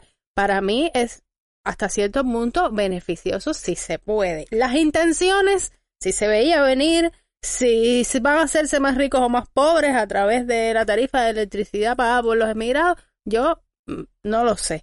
Pero no creo que sea algo totalmente descabellado. Porque como tú dices, bueno, quizás no es tanto como que se veía venir, sino como que lo pueden hacer funcionar. Porque, no, Camilo, ¿cuánta gente no, no, agradece en la medida hasta cierto punto? A ver, como yo mismo, quiero, yo quiero dar mi opinión. Así, para mí el tema no está en que tú puedas pagar o no la tarifa eléctrica desde fuera de Cuba, porque siempre he defendido la tesis de que el que quiera ayudar a su familia está en pleno En derecho, todo su derecho. De, de ayudar a su familia. Para mí el tema está en que esa ayuda siempre debería ser opcional y que tus ingresos dentro de tu país deberían ser más que suficientes para poder pagar la tarifa eléctrica Exactamente. Y no deberías depender al nivel que se depende de eso. Exactamente. Tus ingresos deberían poder ser lo suficientes como para que tú puedas ser capaz de, de pagar la, la tarifa eléctrica. Ahora, si por un problema de enfermedad o de lo que sea, tú quizás eres un estudiante, tus padres emigraron, te quedaste solo estudiando en la universidad, ¿sabes? Te quieren eh, sostener desde allá, lo que sea. Hay muchísimas situaciones. Quieres sostener a tu pareja, lo que sea. Por ejemplo, una ama de casa, un hombre o una mujer que emigra y, y- y su pareja queda en, en Cuba con, con un niño y, y se Claro. dedica enteramente al hijo, ¿no? Hay muchísimas situaciones que justifiquen el hecho de que una persona no trabaje a tiempo completo. Esta ayuda le, le, le sea muy útil, ¿no? Realmente eh, le, venga muy bien.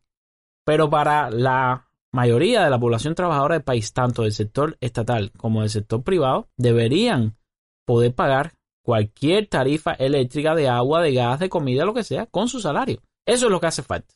Realmente lo que hace falta es eso. Para mí, yo no me insultaría si tú puedes pagarlas. O sea, al revés, yo quisiera que informatizaran todo. Y que tú puedas pagar hasta el agua, el gas, todo. ¿Por qué no puedo pagar por en zona? Por ejemplo, por en zona yo puedo pagar la electricidad. ¿Por qué no puedo pagar el gas? ¿Por qué no puedo pagar el agua? Todo eso sí. O sea, además me da la posibilidad- posibilidad de, de hacer un pago automático, ¿sabes? Yo lo pongo ahí bastante recurrente. Claro, no hay que ir a ningún lado. El tipo viene, da la lectura, bum, bum, ya se pagó solo.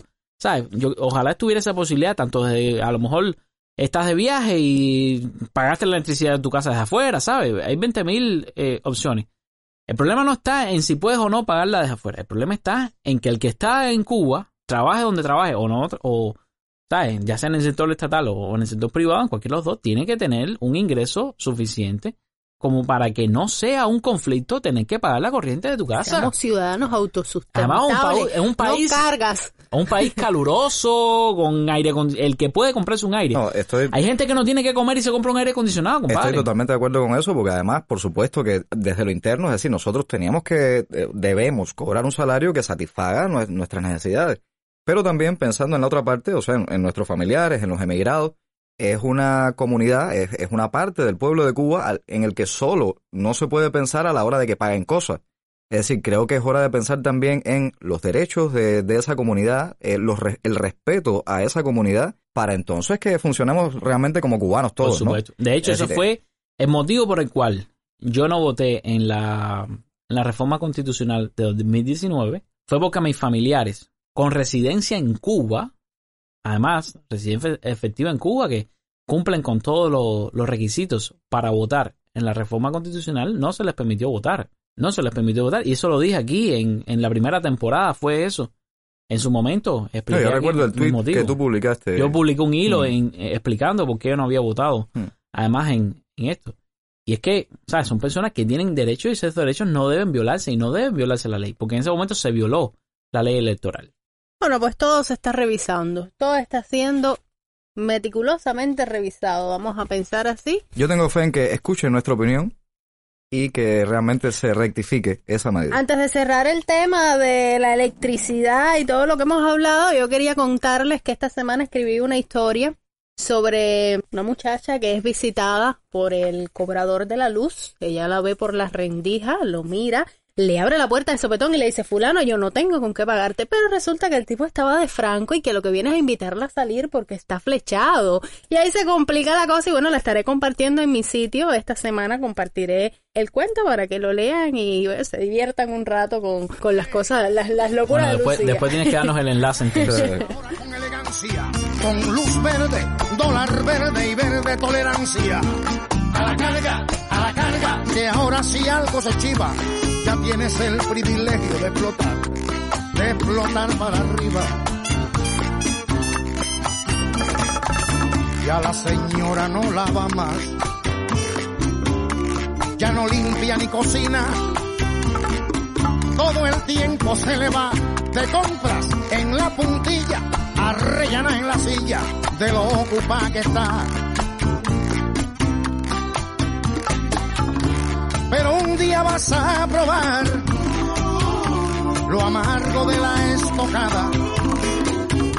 Cuando aspires al lugar de alguna vaca sagrada. Entonces en un chiste intelectual va a protagonizar tu locura, la risa del convite. Ahora, con miedo a jugar, paranoico y vulgar soñarás con el tiempo del desquite. Vamos a, a salirnos un poco de electricidad, pero vamos a hablar de otros temas. Se mantiene la, la libreta de abastecimiento, eso lo sabíamos. Va a ser un, un mecanismo de regulación, como, como le llaman el gobierno, y es que el gobierno reconoce la escasez que hay en el país y, y sabe que, que hay que recurrir todavía a la libreta, ¿no? Como un mecanismo de asegurarse de que lleguen ciertos productos a, a la población. Unas 426 empresas estatales presentarán pérdidas a partir de enero y estarán protegidas, cito textualmente, protegidas temporalmente por, por el Estado. Y bueno, las que pasen un tiempo, creo que es un año que sí, y no levanten cabeza, se, Se van del aire. Se van del aire. Van a, van a cerrar. Pero bueno, eh, nada, esto realmente choca con, con lo que hablamos de que el Estado no va a permitir lo que ellos llaman precios abusivos en el sector privado. Los cuentapropistas ya ellos dijeron que no podrán multiplicar sus precios por 5.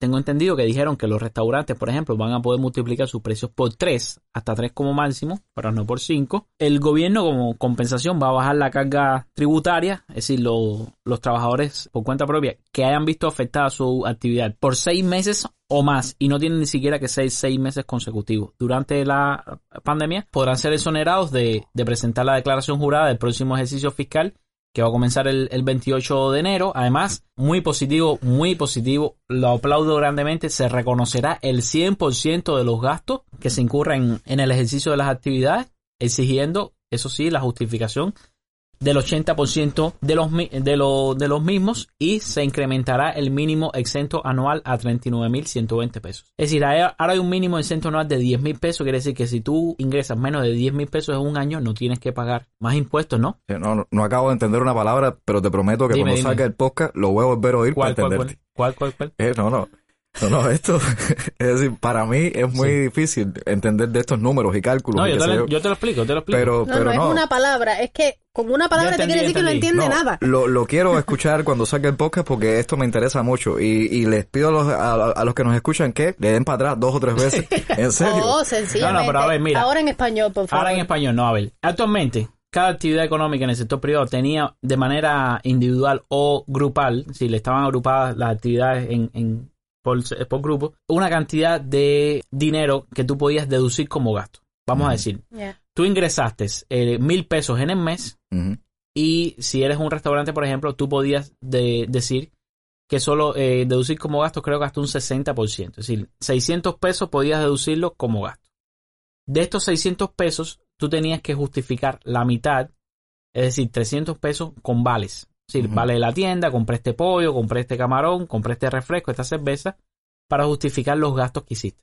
¿Ya? Ahora, si tú tenías este ingreso de mil pesos, pero por algún motivo tuviste gastos, gastos de 900 pesos, vamos a decir, se te rompió el fregadero en la cocina, llamaste a un plomero, tuviste que comprar las piezas, arreglaste eso, se te rompió un aire acondicionado, arreglaste la- el aire acondicionado y tus gastos fueron superiores a los 600 pesos que te permitía deducir el gobierno, vas a pagar impuestos por un dinero que no ganaste. Y esto era bastante injusto y había sido de las medidas más criticadas siempre por el sector por cuenta propia. Ahora tú puedes deducir hasta el 100% de los gastos. Tú puedes decir, yo gané mil pesos, pero me gasté los mil pesos. Ya. Si tienes cómo justificarlo, Tú tienes que justificar ahora una cantidad mayor, el 80% de los gastos. Que esto trae su trampita también. Porque como yo justifico el 80% de los gastos, por ejemplo, yo voy al agro a comprar arroz para el restaurante, frijoles, eh, pepino, lechuga, ¿Qué agro es carne de cerdo. Estoy hablando Vamos al agro hipotéticamente. hipotético. supongamos Estamos que haya hablando- todo eso. en vamos al agro. agro Estamos hablando de- imaginario. de imaginario. Yo voy al agro. Fíjate, fíjate, es bastante complejo. Yo voy al agro. En el agro no me va, no me van a dar un vale, ¿ya? Ujú. No me van a dar un vale de lo que yo gasté. Es decir, eh, estos gastos no los puedo poner dentro de ese 80%, lo cual es completamente negativo porque son de los, de los gastos más recurrentes que puede tener un restaurante. Te digo más. Yo voy a la tienda en MLC, ¿ya? Y compré un producto que me costó 5 dólares. Ahí sí te dan el vale, ¿no? Espérate, me van a dar el vale. Comprobante. El comprobante. Me van a dar el vale, el comprobante. Este producto me costó 5 dólares. Ahora, para deducir esos impuestos, ese 5 me lo van a multiplicar por 24 porque es la tasa oficial. Si yo puedo deducir 120 pesos de ese gasto, mira, yo tengo aquí justificado 120 pesos. Pero es que yo no pagué 120 pesos para obtener esos 5 dólares. Esa no es la realidad de lo que pasa. Yo tuve que ir a la calle Ajá. a comprar el dólar a Ujú. 40 pesos y yo realmente gasté 200 pesos cubanos pagando No, el dólar. 120. No 120. Si ya hay 80 pesos que yo no puedo justificar y que yo realmente gasté. Porque que me va a vender el dólar en la calle no me va a dar un vale. y, el taxi. No, no, sí. El- los transportes, todo ese tipo de cosas. Es decir, hay, No da la lista con el billete. va a dar mucho mejor. Va muchísimo mejor, pero todavía es perfeccionable, es lo que quiero decir. claro. Yo estoy muy contento con la medida, estoy muy contento con la medida. ¿Qué Los- dijo? do- sí, sí, sí. Estoy muy contento con la Yo medida. pensaba que estaba peleando y era bueno lo que estaba diciendo. No, merece una- un aplauso. No, no, no. Ay, no. estamos que estamos la asamblea No, no, hoy. no. Yo estoy contento con la medida, pero realmente la medida es, es eh, Yo pensaba que estaba hablando mal. Y de momento ya iba a decir, no, no, no es fácil. Y de momento dice, yo estoy muy contenta. Qué pendiente. Bueno, nada, nada, nada. No, eh, nada, eso. El gobierno cubano sigue insistiendo en... Por ejemplo, mira, hay una cosa que, que yo no logro entender de, de estas cosas nuevas. Marino Murillo, y vuelvo a hablar de Ay, Murillo, caramba. dice que todo lo importado se va a encarecer. Porque antes el gobierno importaba y un, dólar en un CUC era igual a un peso cubano. Ahora ese, ese dólar son 24 pesos. Es decir, a, a la empresa estatal le va a costar 24 pesos importante. ¿Verdad? Es decir, los precios, y estoy citando a Murillo, los precios empresariales van a subir y por tanto se moverán los precios minoristas. Si Marino Murillo está diciendo que los precios minoristas van a moverse porque la importación va a ser más cara para las empresas, sin embargo, al mismo tiempo insiste el gobierno cubano en que no aumentarán los precios de las tiendas que hoy día son en CUC. Es decir, vamos a ver, lo que tú pagabas por el aceite o el paquete de pollo y ya está en la resolución del Ministerio de Comercio Interior, los precios de esos productos los pueden encontrar en la Gaceta de Cuba, ya están fijados y no van a subir. Pero si Murillo me está diciendo que, lo, que, que importar va a ser más caro y que, lo, y que el comercio minorista va a ver reflejado esa importación más cara, ¿cómo es posible? Yo eso no lo entiendo. Bueno, va a subir, pero no directamente proporcional a esto, sino directamente proporcional a la situación de la importación. ¿Tú Lo- entendiste algo? Oye, Nah, yo no entendí nada. Yo no entendí nada. Mira, Bueno, que la cosa es por esto y no por esto, pero que igual... Mira, te voy a decir algo más, otra cosa más. Por ejemplo, Macy Bolaños Way, la ministra de Finanzas y Precios, ella aclaró, recuerda que hablamos en la semana anterior de, de la aduana, de que se iba a encarecer la importación. Ella dijo que no, que la tarifa cambió porque ahora es en peso cubano y lo que hizo fue a- actualizarse al 4%, al 8%, todo eso que mencionamos la semana anterior, pero siguen sin tener en cuenta el valor real de la obtención del dólar. Hmm. Es decir, si se me encarece la importación de artículos de aduana cuando yo tengo que comprar el dólar a 40 pesos en la calle, cuando el gobierno no me vende el dólar a los 24 pesos que ellos valoran el dólar, porque el gobierno me valora el dólar en 24, pero no me lo vende en 24. Entonces son cosas que, ¿sabes? Nosotros lo dijimos y ahora como que el gobierno desmiente lo que nosotros dijimos, no, desmentimos lo que ellos dijeron Contra desmentimos. contra desmentimos. La realidad es que sí, lo que dijimos está bien dicho. Sí se nos va a encarecer la importación, ya que el acceso al dólar sigue siendo complicado y a un precio mucho mayor de que reconoce oficialmente el gobierno de Cuba. Y Junior, tú me estabas mencionando algo de, de los teatros y Sí, los precios que, que van a subir. Yo todavía no. antes de grabar me estabas hablando de eso. ¿Cómo es la cosa? Sí. De los teatros. Eh, bueno, va, el- yo creo que lo más caro va a ser el Gran Teatro de La Habana. O sea, me imagino que cosas como el ballet, a la ver, a ver, a ópera. ver, a ver si entiendo. ¿Cuánto vale el teatro actualmente? Entrar Ahora mismo el teatro puede valer 10 pesos. 10 digamos. pesos. Eh, un teatro normal. Sí, Ver sí, una sí. obra de teatro tuya. ¿Cuánto, cuánto cuesta ver La hembras, entrada por ahora mismo a Hembra, que por cierto, aprovecho de un comercial Ah, que hoy y mañana son las últimas funciones. Aprovechen Vaya hoy sábado ya y mañana. hoy probablemente no dé tiempo a que, lo- a que No se van a cuando escuchen el podcast, pero bueno, mañana domingo es la última función del año, de la temporada por ahora. Sí. Y en la entrada al teatro vale 10 pesos. Que hay una cosa nueva. Antes a nosotros nos daban una capacidad de invitaciones que esas personas pasaban al teatro sin cobrar. Ustedes, por ejemplo, cuando fueron a ver Hembra, no tuvieron que pagar la entrada. Ahora ¿No? todo el mundo tiene que cobrar, tiene que pagar la entrada. De hecho, me dio tremenda pena la semana Ah, pasada. ya no hay invitaciones. no, no, ya. no. El domingo pasado, por ejemplo. ya, efectivo ya. Ya. ¿Ya tú no puedes invitar a nadie? Ah, sí, puedo invitar y guardarle esas entradas a los invitados, Pero hay que pero, Es la una tienen que pagar. invitación paga. La semana pasada, el domingo, me le cobraron la entrada a Fernando Pérez. Wow. A mí me dio pena y de mi bolsillo saqué los 10 pesos y le dije, Fernando Pérez, usted es mi invitado, aquí la taquilla le manda los 10 pesos, pero la realidad es que bajaron una resolución que todo el mundo tiene que pagar. ¿Le diste los 10 pesos? Eh, Sí, es claro. parte de la No, eliminación, eh, eh, la eliminación de subsidios y gratuidades. No, hay gente a la que yo no le voy a cobrar la entrada porque son tus invitados. Es decir, Ven tiene que haber una entonces, cuota para ¿A invitados. cuánto va a subir la cosa? Supuestamente en los teatros normales, como, Sí. como estaba leyendo. Los teatros típicos. En los Ajá. teatros típicos. Ah, porque que hay la- teatros que no son normales. No, no, porque dice- está el Teatro Nacional y esas Sí, cosas. sí, dicen cines y teatros locales por tipos de prestaciones son museos, sitios históricos, en fin, Claro. en fin, ahí va a subir hasta tres veces. Es decir, de 10 pasaría a 30. De A 10 30. pasaría a 30, hasta tres veces, puede ser 20, Claro, puede ser ya entendí. 25, Sí, tienes razón. Ya. hasta Ya tres entendí. veces. En el caso de los teatros nacionales, hasta cinco veces, un poco más caro. Sí. O sea, la Avellaneda, por ejemplo, cosas así. Servicios que se prestan en bibliotecas, hasta seis veces. Wow. Servicios que se prestan en archivos, hasta seis veces. También. El acuario Acuarios, tres veces. y los sagitarios. ¿Sabes cuánto tengo que pagar?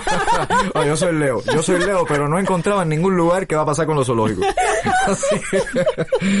En el caso, por ejemplo, de espectáculos musicales locales, hasta cuatro veces. Sí. Espectáculos musicales nacionales, hasta cinco veces.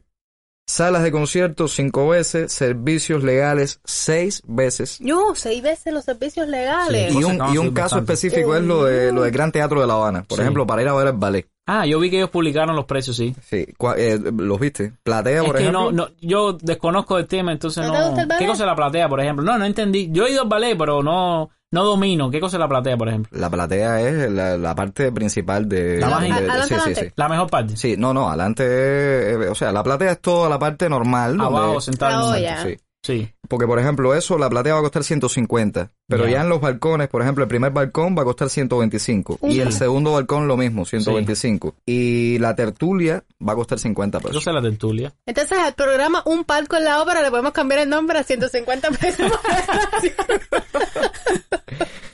No, hay, hay que, hay que ver, hay que ver. Es, es caro, realmente es caro. sí, está carito esto, sí, está Sí, carito. y lo- los extranjeros vi que también, los extranjeros pagaban como, como la misma tarifa en dólares, ¿no? Los extranjeros es algo como sete- 750 pesos. O sea, en, el- CU en CUP. no, no, yo me imagino que sean 700 pesos, cu- Sí, pesos cubanos. 750 Ah. pesos cubanos, sí. Sí, porque me acuerdo, si no me equivoco, por ejemplo, que para ir al ballet, si tú pagabas, el que pagaba 10 pesos cubanos, el extranjero eran 10 dólares, ¿no? Algo así. Y en el acuario igual. ¿Te si parece tú- bien, Junior, esta aumento de yo- creo tú de desde, el punto de vista de productor de obra, ¿no? Alguien que crea. Hay que ver, hay que ver porque en otros países del mundo, por ejemplo, los estudiantes eh, pagan mucho menos por, por la entrada. Es Pero decir, eso no se ha quitado, eh, creo. Hay que ver, ojalá no se quite. Pero tú no hay que ver cuánto, taquilla, cuánto pagaría el estudiante. Yo cobro el 8% de la, taquilla taquilla. cuando la obra es mía, o sea, cuando soy el autor de la obra que se representa. Eso Sí. es algo que me paga la ACDAN con- por el derecho de autor Y del los texto. actores, por ejemplo, no, no, los actores no, cobran nada, de de la taquilla.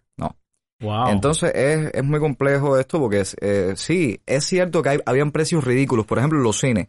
Dos pesos cubanos por entrar al cine es algo ridículo. Sí. Eh, Claro. Que tampoco era que hacía más asequible el, el cine, porque igual el que no va al cine no va ni por dos pesos, ni por 10, ni por 50. Puede ser gratis y no va. No falta Es decir, son otros los estímulos que hacen que tú vayas a, a No, consumir y, y eso es lo que cultura. provocaba que se rompiera el aire acondicionado, no había dinero para arreglarlo. Exacto. La Y estaba el cine con calor. Entonces yo creo que siempre tiene que haber un equilibrio entre, por supuesto, el estímulo, la calidad que tú presentes, la- lo, lo agradable que sea ese lugar para que tú decidas ir allí a pasar un tiempo, eh, dos horas, qué no, no, el tiempo que la sea. película, mi hermano, que todavía la, está... la- la calidad de la película que pongas, por ejemplo, pero también tiene que haber un precio asequible, que la gente pueda pagar, no ridículo, porque los dos pesos de, del cine antes era un precio ridículo, eso no es asequible, eso es ridículo. Es lógico también, es decir, no tiene sentido que tú pagues más por un refresco que por entrar a consumir un hecho cultural. Es decir, eso también es ridículo. Entonces, yo creo que tiene que haber un equilibrio al que todavía no hemos llegado. Que Y no habrá va al que ver qué pasa con estos películas. La gente ya no va al Hmm. cine a ver la primera carga machete. La gente va a otra cosa. Ah, al en ningún cine. país del mundo, por ejemplo, ir a la ópera te cuesta menos que un refresco. Es decir, eso Claro. es impensable. Claro, claro, sí, te entiendo Claro. perfectamente. Sí, es decir, que, que hay, que hay cambios que se han hecho que tienen sentido, que son Mm. sensatos. No, está bien, está bien. Para ir cerrando con este tema de, de, lo- de, de los cambios recientes. Mira, a mí me llamó la atención de, de esta semana. Ah, mira, importante, importante, antes de, de seguir con otros temas. Recuerda que hablamos la semana pasada acerca del 4% este que había que pagar si tenías un contrato de trabajo, ya el Ministerio de Finanzas y Precios aclaró que este impuesto de contratos de trabajo individuales en el extranjero no es para todos los cubanos en estos momentos. Sí, ni siquiera es nuevo. Es decir, ni siquiera es nuevo. Ya, si no me equivoco, creo que la fecha ahora no me acuerdo bien, pero creo que desde 2013 ya existía. Lo que se hizo fue actualizarlo para ponerlo en pesos cubanos, ¿no? Porque existía en, en, en CUC. Ujú. Claro, generó mucha polémica por, por la situación en la que estaba, pero no es una resolución nueva. Ellos aclararon que no tienen intenciones por el momento de, de que sea para todas las personas, sino que es realmente para lo- los peloteros, lo- los beisbolistas, son los que van a, a tener es- eso ahora. Por ahora. Pero bueno, Por lo- ahora. Por ahora. No, dicen ellos que ellos no tienen condiciones para hacer, y no creo que lo hagan, porque la gente lo que va a hacer es abandonar la residencia. ya. Pero bueno, Junior, sí quería pasar a algunos otros temas, porque tú dijiste anteriormente algo que es esencial y clave en la economía, y es que hace falta una producción que respalde, ¿no? Lo, lo que pasa. Y estuve viendo cifras de producción, sobre todo lo- de unas cosas que más me preocupa, que es la alimentación. Cuba va a producir este año alrededor del 15% del arroz que se consume en la isla. El, el- el máximo histórico está cerca del 50%. Si nunca se ha producido el 100% en Cuba ni nada parecido, el máximo histórico está cerca del 50%, pero solo el 15%. Es decir, el 85% del, del arroz que se ha consumido en el país es arroz importado, que por supuesto tiene un, un mayor precio. Hmm.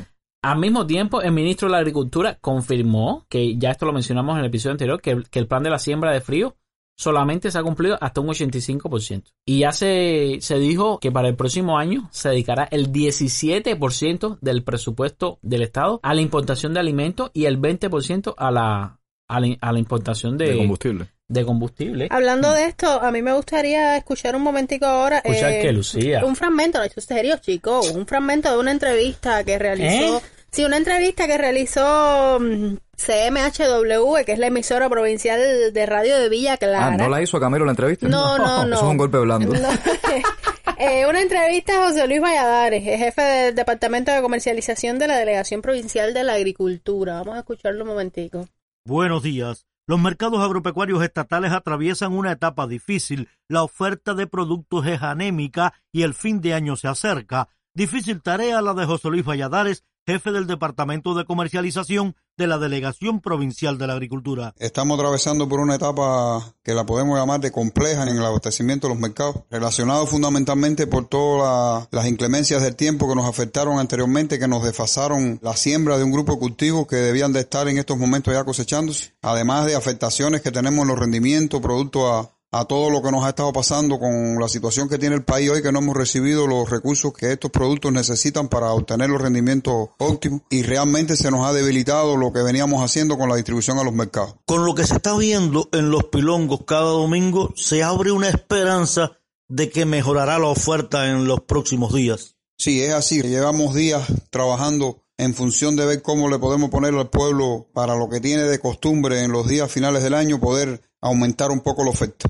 Lo estamos trabajando de conjunto en los mercados y lo que podamos hacer en las áreas de Los Pilongos y José Martí. Vamos a tratar de abastecer eh, lo mayor posible al pueblo con los cultivos que fundamentalmente se usan para estos días de festividades, como es la yuca, como es el plátano, como es un nivel de hortaliza, no quizás como otros años, pero, pero se está trabajando muy fuerte con el tema de los productores de hortalizas para que tengamos un nivel de hortalizas de hoja mayormente. Tomate muy afectado por las inclemencias del tiempo, se ha atrasado, el pueblo ha estado viendo que lo que hemos estado poniendo en estos días es un nivel de tomate verde prácticamente porque no permite dejarlo que termine su ciclo vegetativo a partir de que se, se afectó mucho, repito, por las inclemencias del tiempo. Pero sí, eh, hortalizas de hoja y alguna otra hortaliza se está trabajando para y comprometiendo a los productores para que esos días de fin de año el pueblo pueda obtener estos productos. Y Santa Clara, por supuesto, tendrá una prioridad, pero en cada uno de los municipios se está trabajando igual para que haya un incremento de la oferta de alimentos. Sí, es un compromiso de nuestros agricultores de cada uno de los municipios, además de asegurar lo que cada consejo de la administración del municipio está preparando para el fin de año, apoyar al municipio cabecera como lo hemos hecho todos los años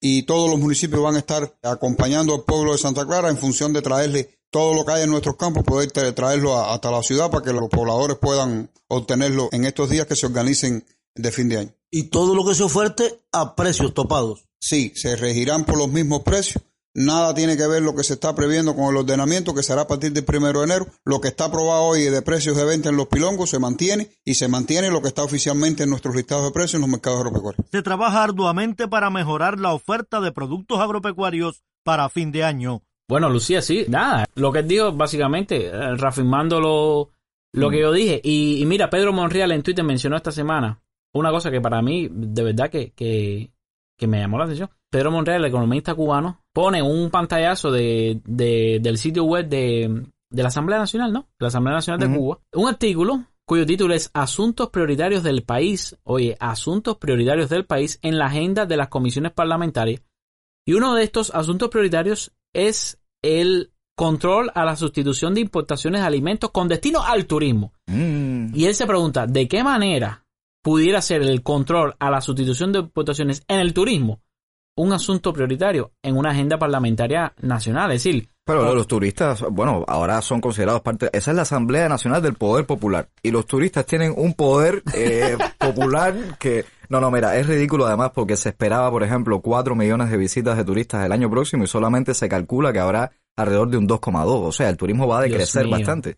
Enorme. Eh, va a decrecer muchísimo. A ver, eh, estamos viviendo una situación que no solo tiene que ver con medidas internas o errores o, o cosas internas, tiene que ver con una situación mundial, pandémica, que además conlleva una crisis a nivel global, digamos. Y era lógico que cayera la economía. Creo que cayó un 11%, ¿no? 11% cayó 11%, en 2020. Y se espera que nos recuperemos el año próximo entre un 6 y un 7%, pero con respecto a esta caída. Sí, a esta caída tan grande. O sea, no es que vamos a estar a niveles ni iguales ni parecidos a, uno o dos años atrás. Claro. Es decir, vienen momentos, vienen momentos difíciles, con menos producción de, de, alimentos, con un cambio que va a generar pérdidas en muchas empresas, el quiebre igual de muchas empresas. Sí, yo creo, yo creo que, vaya, no sé, a lo mejor estoy siendo muy pesimista, pero yo no creo que el gobierno logre salvar a estas 426 empresas que harán pérdidas, ¿no? Lo Claro que no. Y además de eso, la inflación. Tampoco creo que se pueda controlar del todo la inflación. Habrá que ver qué pasa con el precio del dólar en el mercado informal. Mientras tanto, el Estado no pueda ofrecer, digamos, una, una un precio Un competitivo escape, claro, de- en, de- en ese sentido. Claro. Estamos viviendo, vamos a vivir un año eh, difícil el año Sí. próximo. Ojalá que no tan difícil Otro como más. este. Por lo menos quitémonos arriba la pandemia, que es lo más importante. Si Sí. salimos de la pandemia, vamos a pasar trabajo, pero, pero bueno. Y lo otro es que si están escuchando nuestras opiniones, como, como ellos han dicho, pues vamos a aprovechar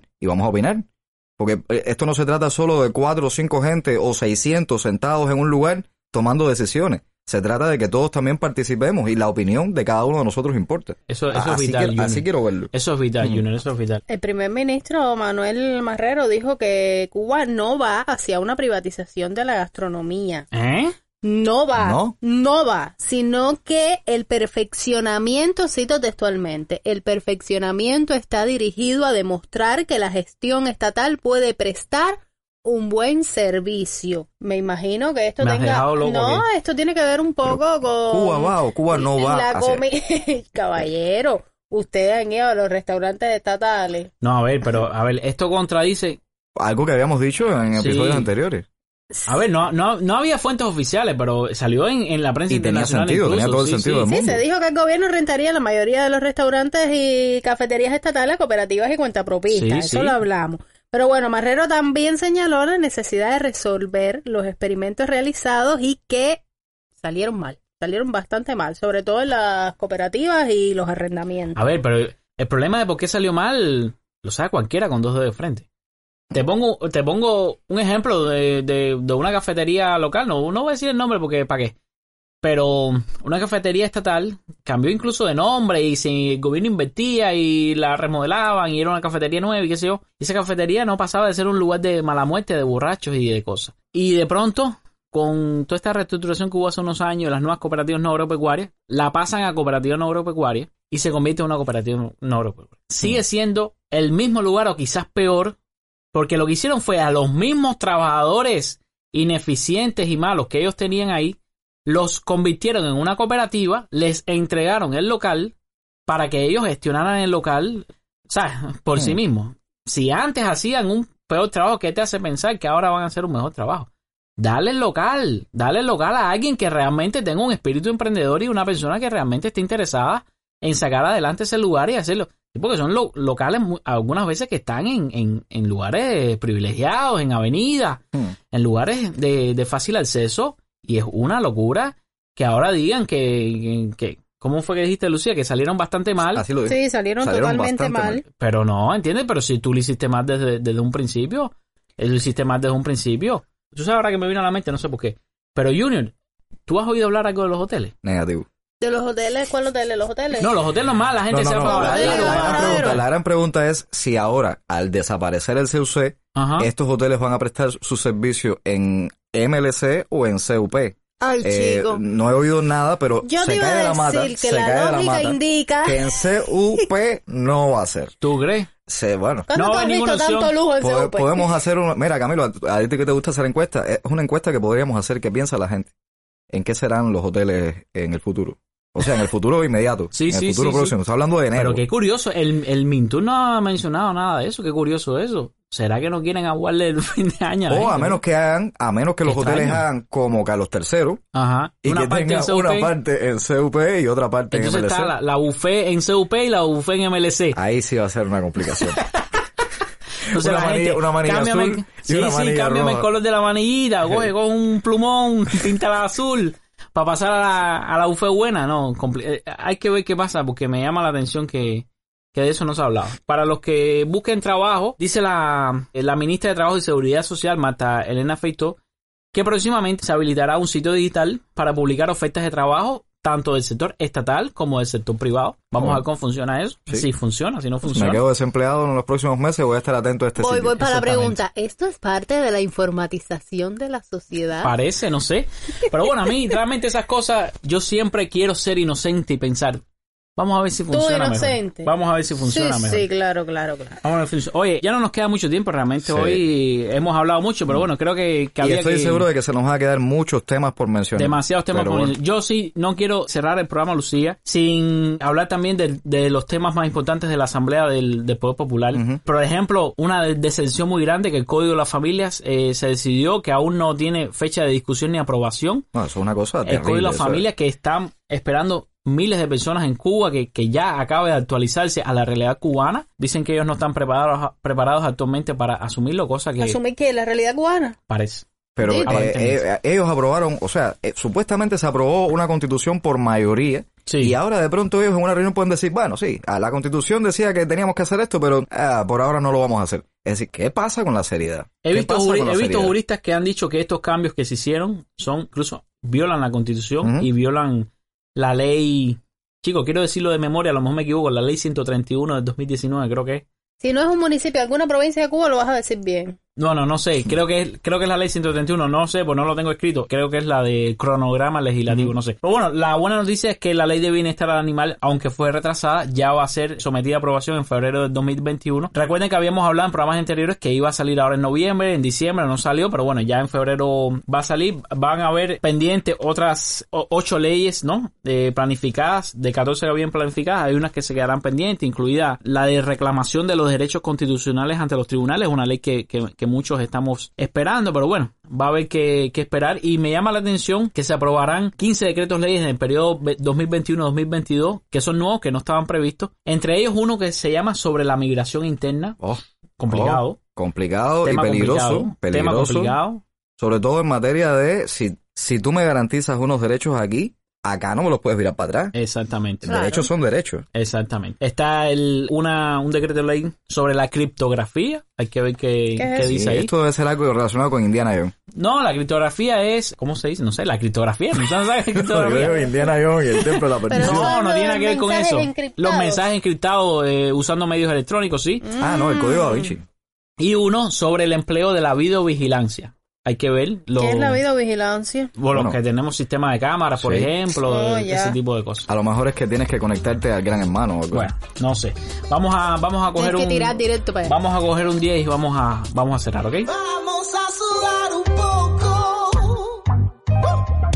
Esto es entre nosotros. Vamos a derretirnos sin control. Deja la pena, cógele el flow. Yo sé que te gustó. Aprieta sin miedo y vamos pa' piso. Sí, así.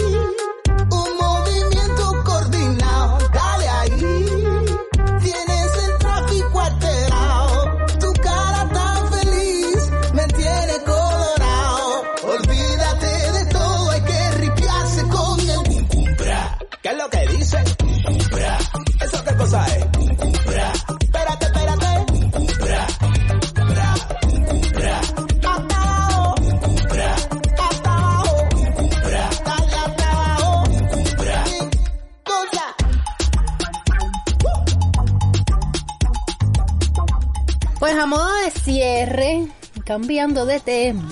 Qué sensual y bella me veo Lucía, hoy. ya, tú no puedes- Ay, ya, tú no sirves para es cantar, dale. No importa, a los escuchas les gusta que el programa dure A dos horas, tres no horas, cinco horas, seis horas. O sea, Sí sí, está sí, sí estás ya en casting Mira, para aquí- el cuarto de tu mira, quitamos sketch, que tremenda pena porque a los actores ya los habíamos citado, sketch preparado y cancelamos el sketch a última hora. dice como si fuera una reunión. Hay cosas Sí, muy importantes verdad. que se nos quedaron por mencionar que nos perdonen porque, por ejemplo, Sí. un tema como, como eh, el, el fallecimiento lamentable de, de Kay del Magaña Barrera, Ah, el, el sí. muchacho que al final había dado negativo al COVID, por eso no aparecía entre las estadísticas. Es decir, no hablamos de este tema, pero creo que en redes también se ha comentado muchísimo Sí, sobre yo esto. quiero que sea una aclaración ahí. Había críticas porque este muchacho que había dado positivo al COVID falleció y después fue retirado de las estadísticas de COVID-19. Esto mm, es polémico, pero es la lo establece la práctica cubana. Eh, lo que pasa es que al, al él fallecer se le hace otro PCR y dio negativo. Entonces, al, al ser negativo al momento del fallecimiento, no pasa a las estadísticas de, de la COVID-19. Eso fue lo que sucedió en este caso. Y bueno, pero mi- ¿sabes otra cosa que terrible que vi? Los rusos. El, el secretario ejecutivo de, de la Comisión Intergubernamental Ruso-Cubana, ¿Cómo se llama el ruso? la voz de China, una cosa así, Oleg Kucherabi. No, Bueno, no, eso este hombre declaró ante el Congreso ruso que solamente 10, 10 de los 60 proyectos conjuntos entre Cuba y Rusia se están desarrollando debido a que la parte cubana no ha cumplido con sus obligaciones y que incluso la última sesión de la Comisión Inter- Intergubernamental que debía tener lugar en La Habana fue cancelada por, y cito, silencio y dilación de la parte cubana. Es decir, en un momento donde estamos tan complicados, se están dando el lujo de quedar mal Y de silencios y dilaciones. contrapartes extranjeras que están haciendo co- proyectos de, de, Ya no somos amigos de los rusos. de cooperación. Bueno, no sé. Otra cosa de la que no hablamos, otra cosa de la que no hablamos y que es muy importante, Sí, es que no hay condones. Dios mío. No hay condones, ¿eh? Los cubanos están importando condones. Increíble. No Es hay increíble. condones. Pero espérate un momento.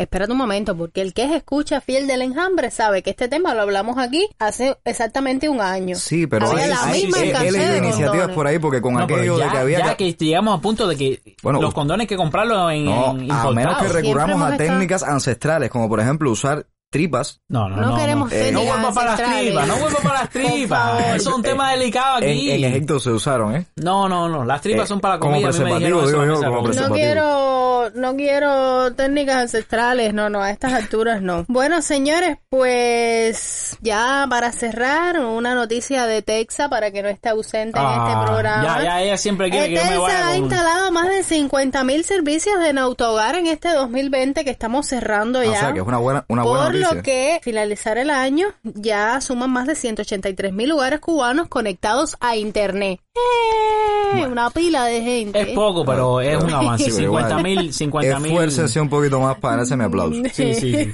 No, pero 50 mil no me parece un, un mal número. Son 136 hogares diarios. Me parece, me parece bien. Debería ser Más o más. Podría ser mucho más. El pero no- gobierno no, es un número cubano- ridículamente bajo.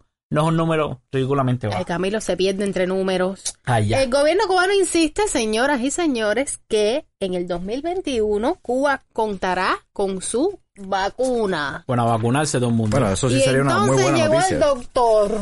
Óigame, estén atentos al programa del 26, vamos a dar ahí una pequeñita información acerca del programa de fin de año, como ya Sí, el programa de fin de año, no, de inicio de año. Ajá, el ya dijimos que el inicio de 26 año. vamos a dar una... ¿Cómo fue Una, informa- una información acá, alerta, noticia de última hora. Alerta que En el próximo programa del enjambre, que es el programa de fin de año, daremos una información de interés para Ya, toda ya, que, la que- población. o sea, el problema es que Camilo se anuncia más que un frente frío. No, no, no. y no. entonces, ya, Vamos pero a no, ver, vamos estén a atentos al Si, programa si del sale 26. el plan que tengo, va a ser un programa muy diferente. Demasiada altura, papi.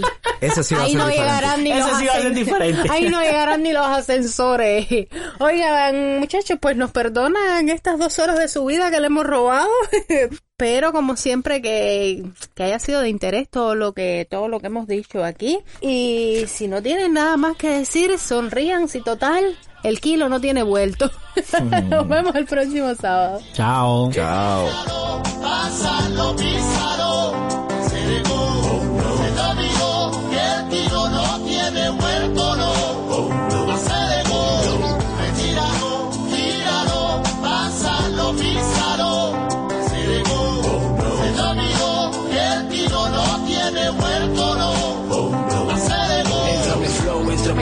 como Jackie Chan Que lo que dan mil cuentos, mil promesas que enganchan. Yo sí, yo fui, lo que te digo, vivo El dinerito es el gobierno quien lo roba Chico, habla tú, habla. Como si yo te fuera ajeno Habla tú, habla. Política cochina, vemos, veo. Lo que nos espera, se desespera, desespera, Así que vuela, vuela por la seda verdadera Retíralo,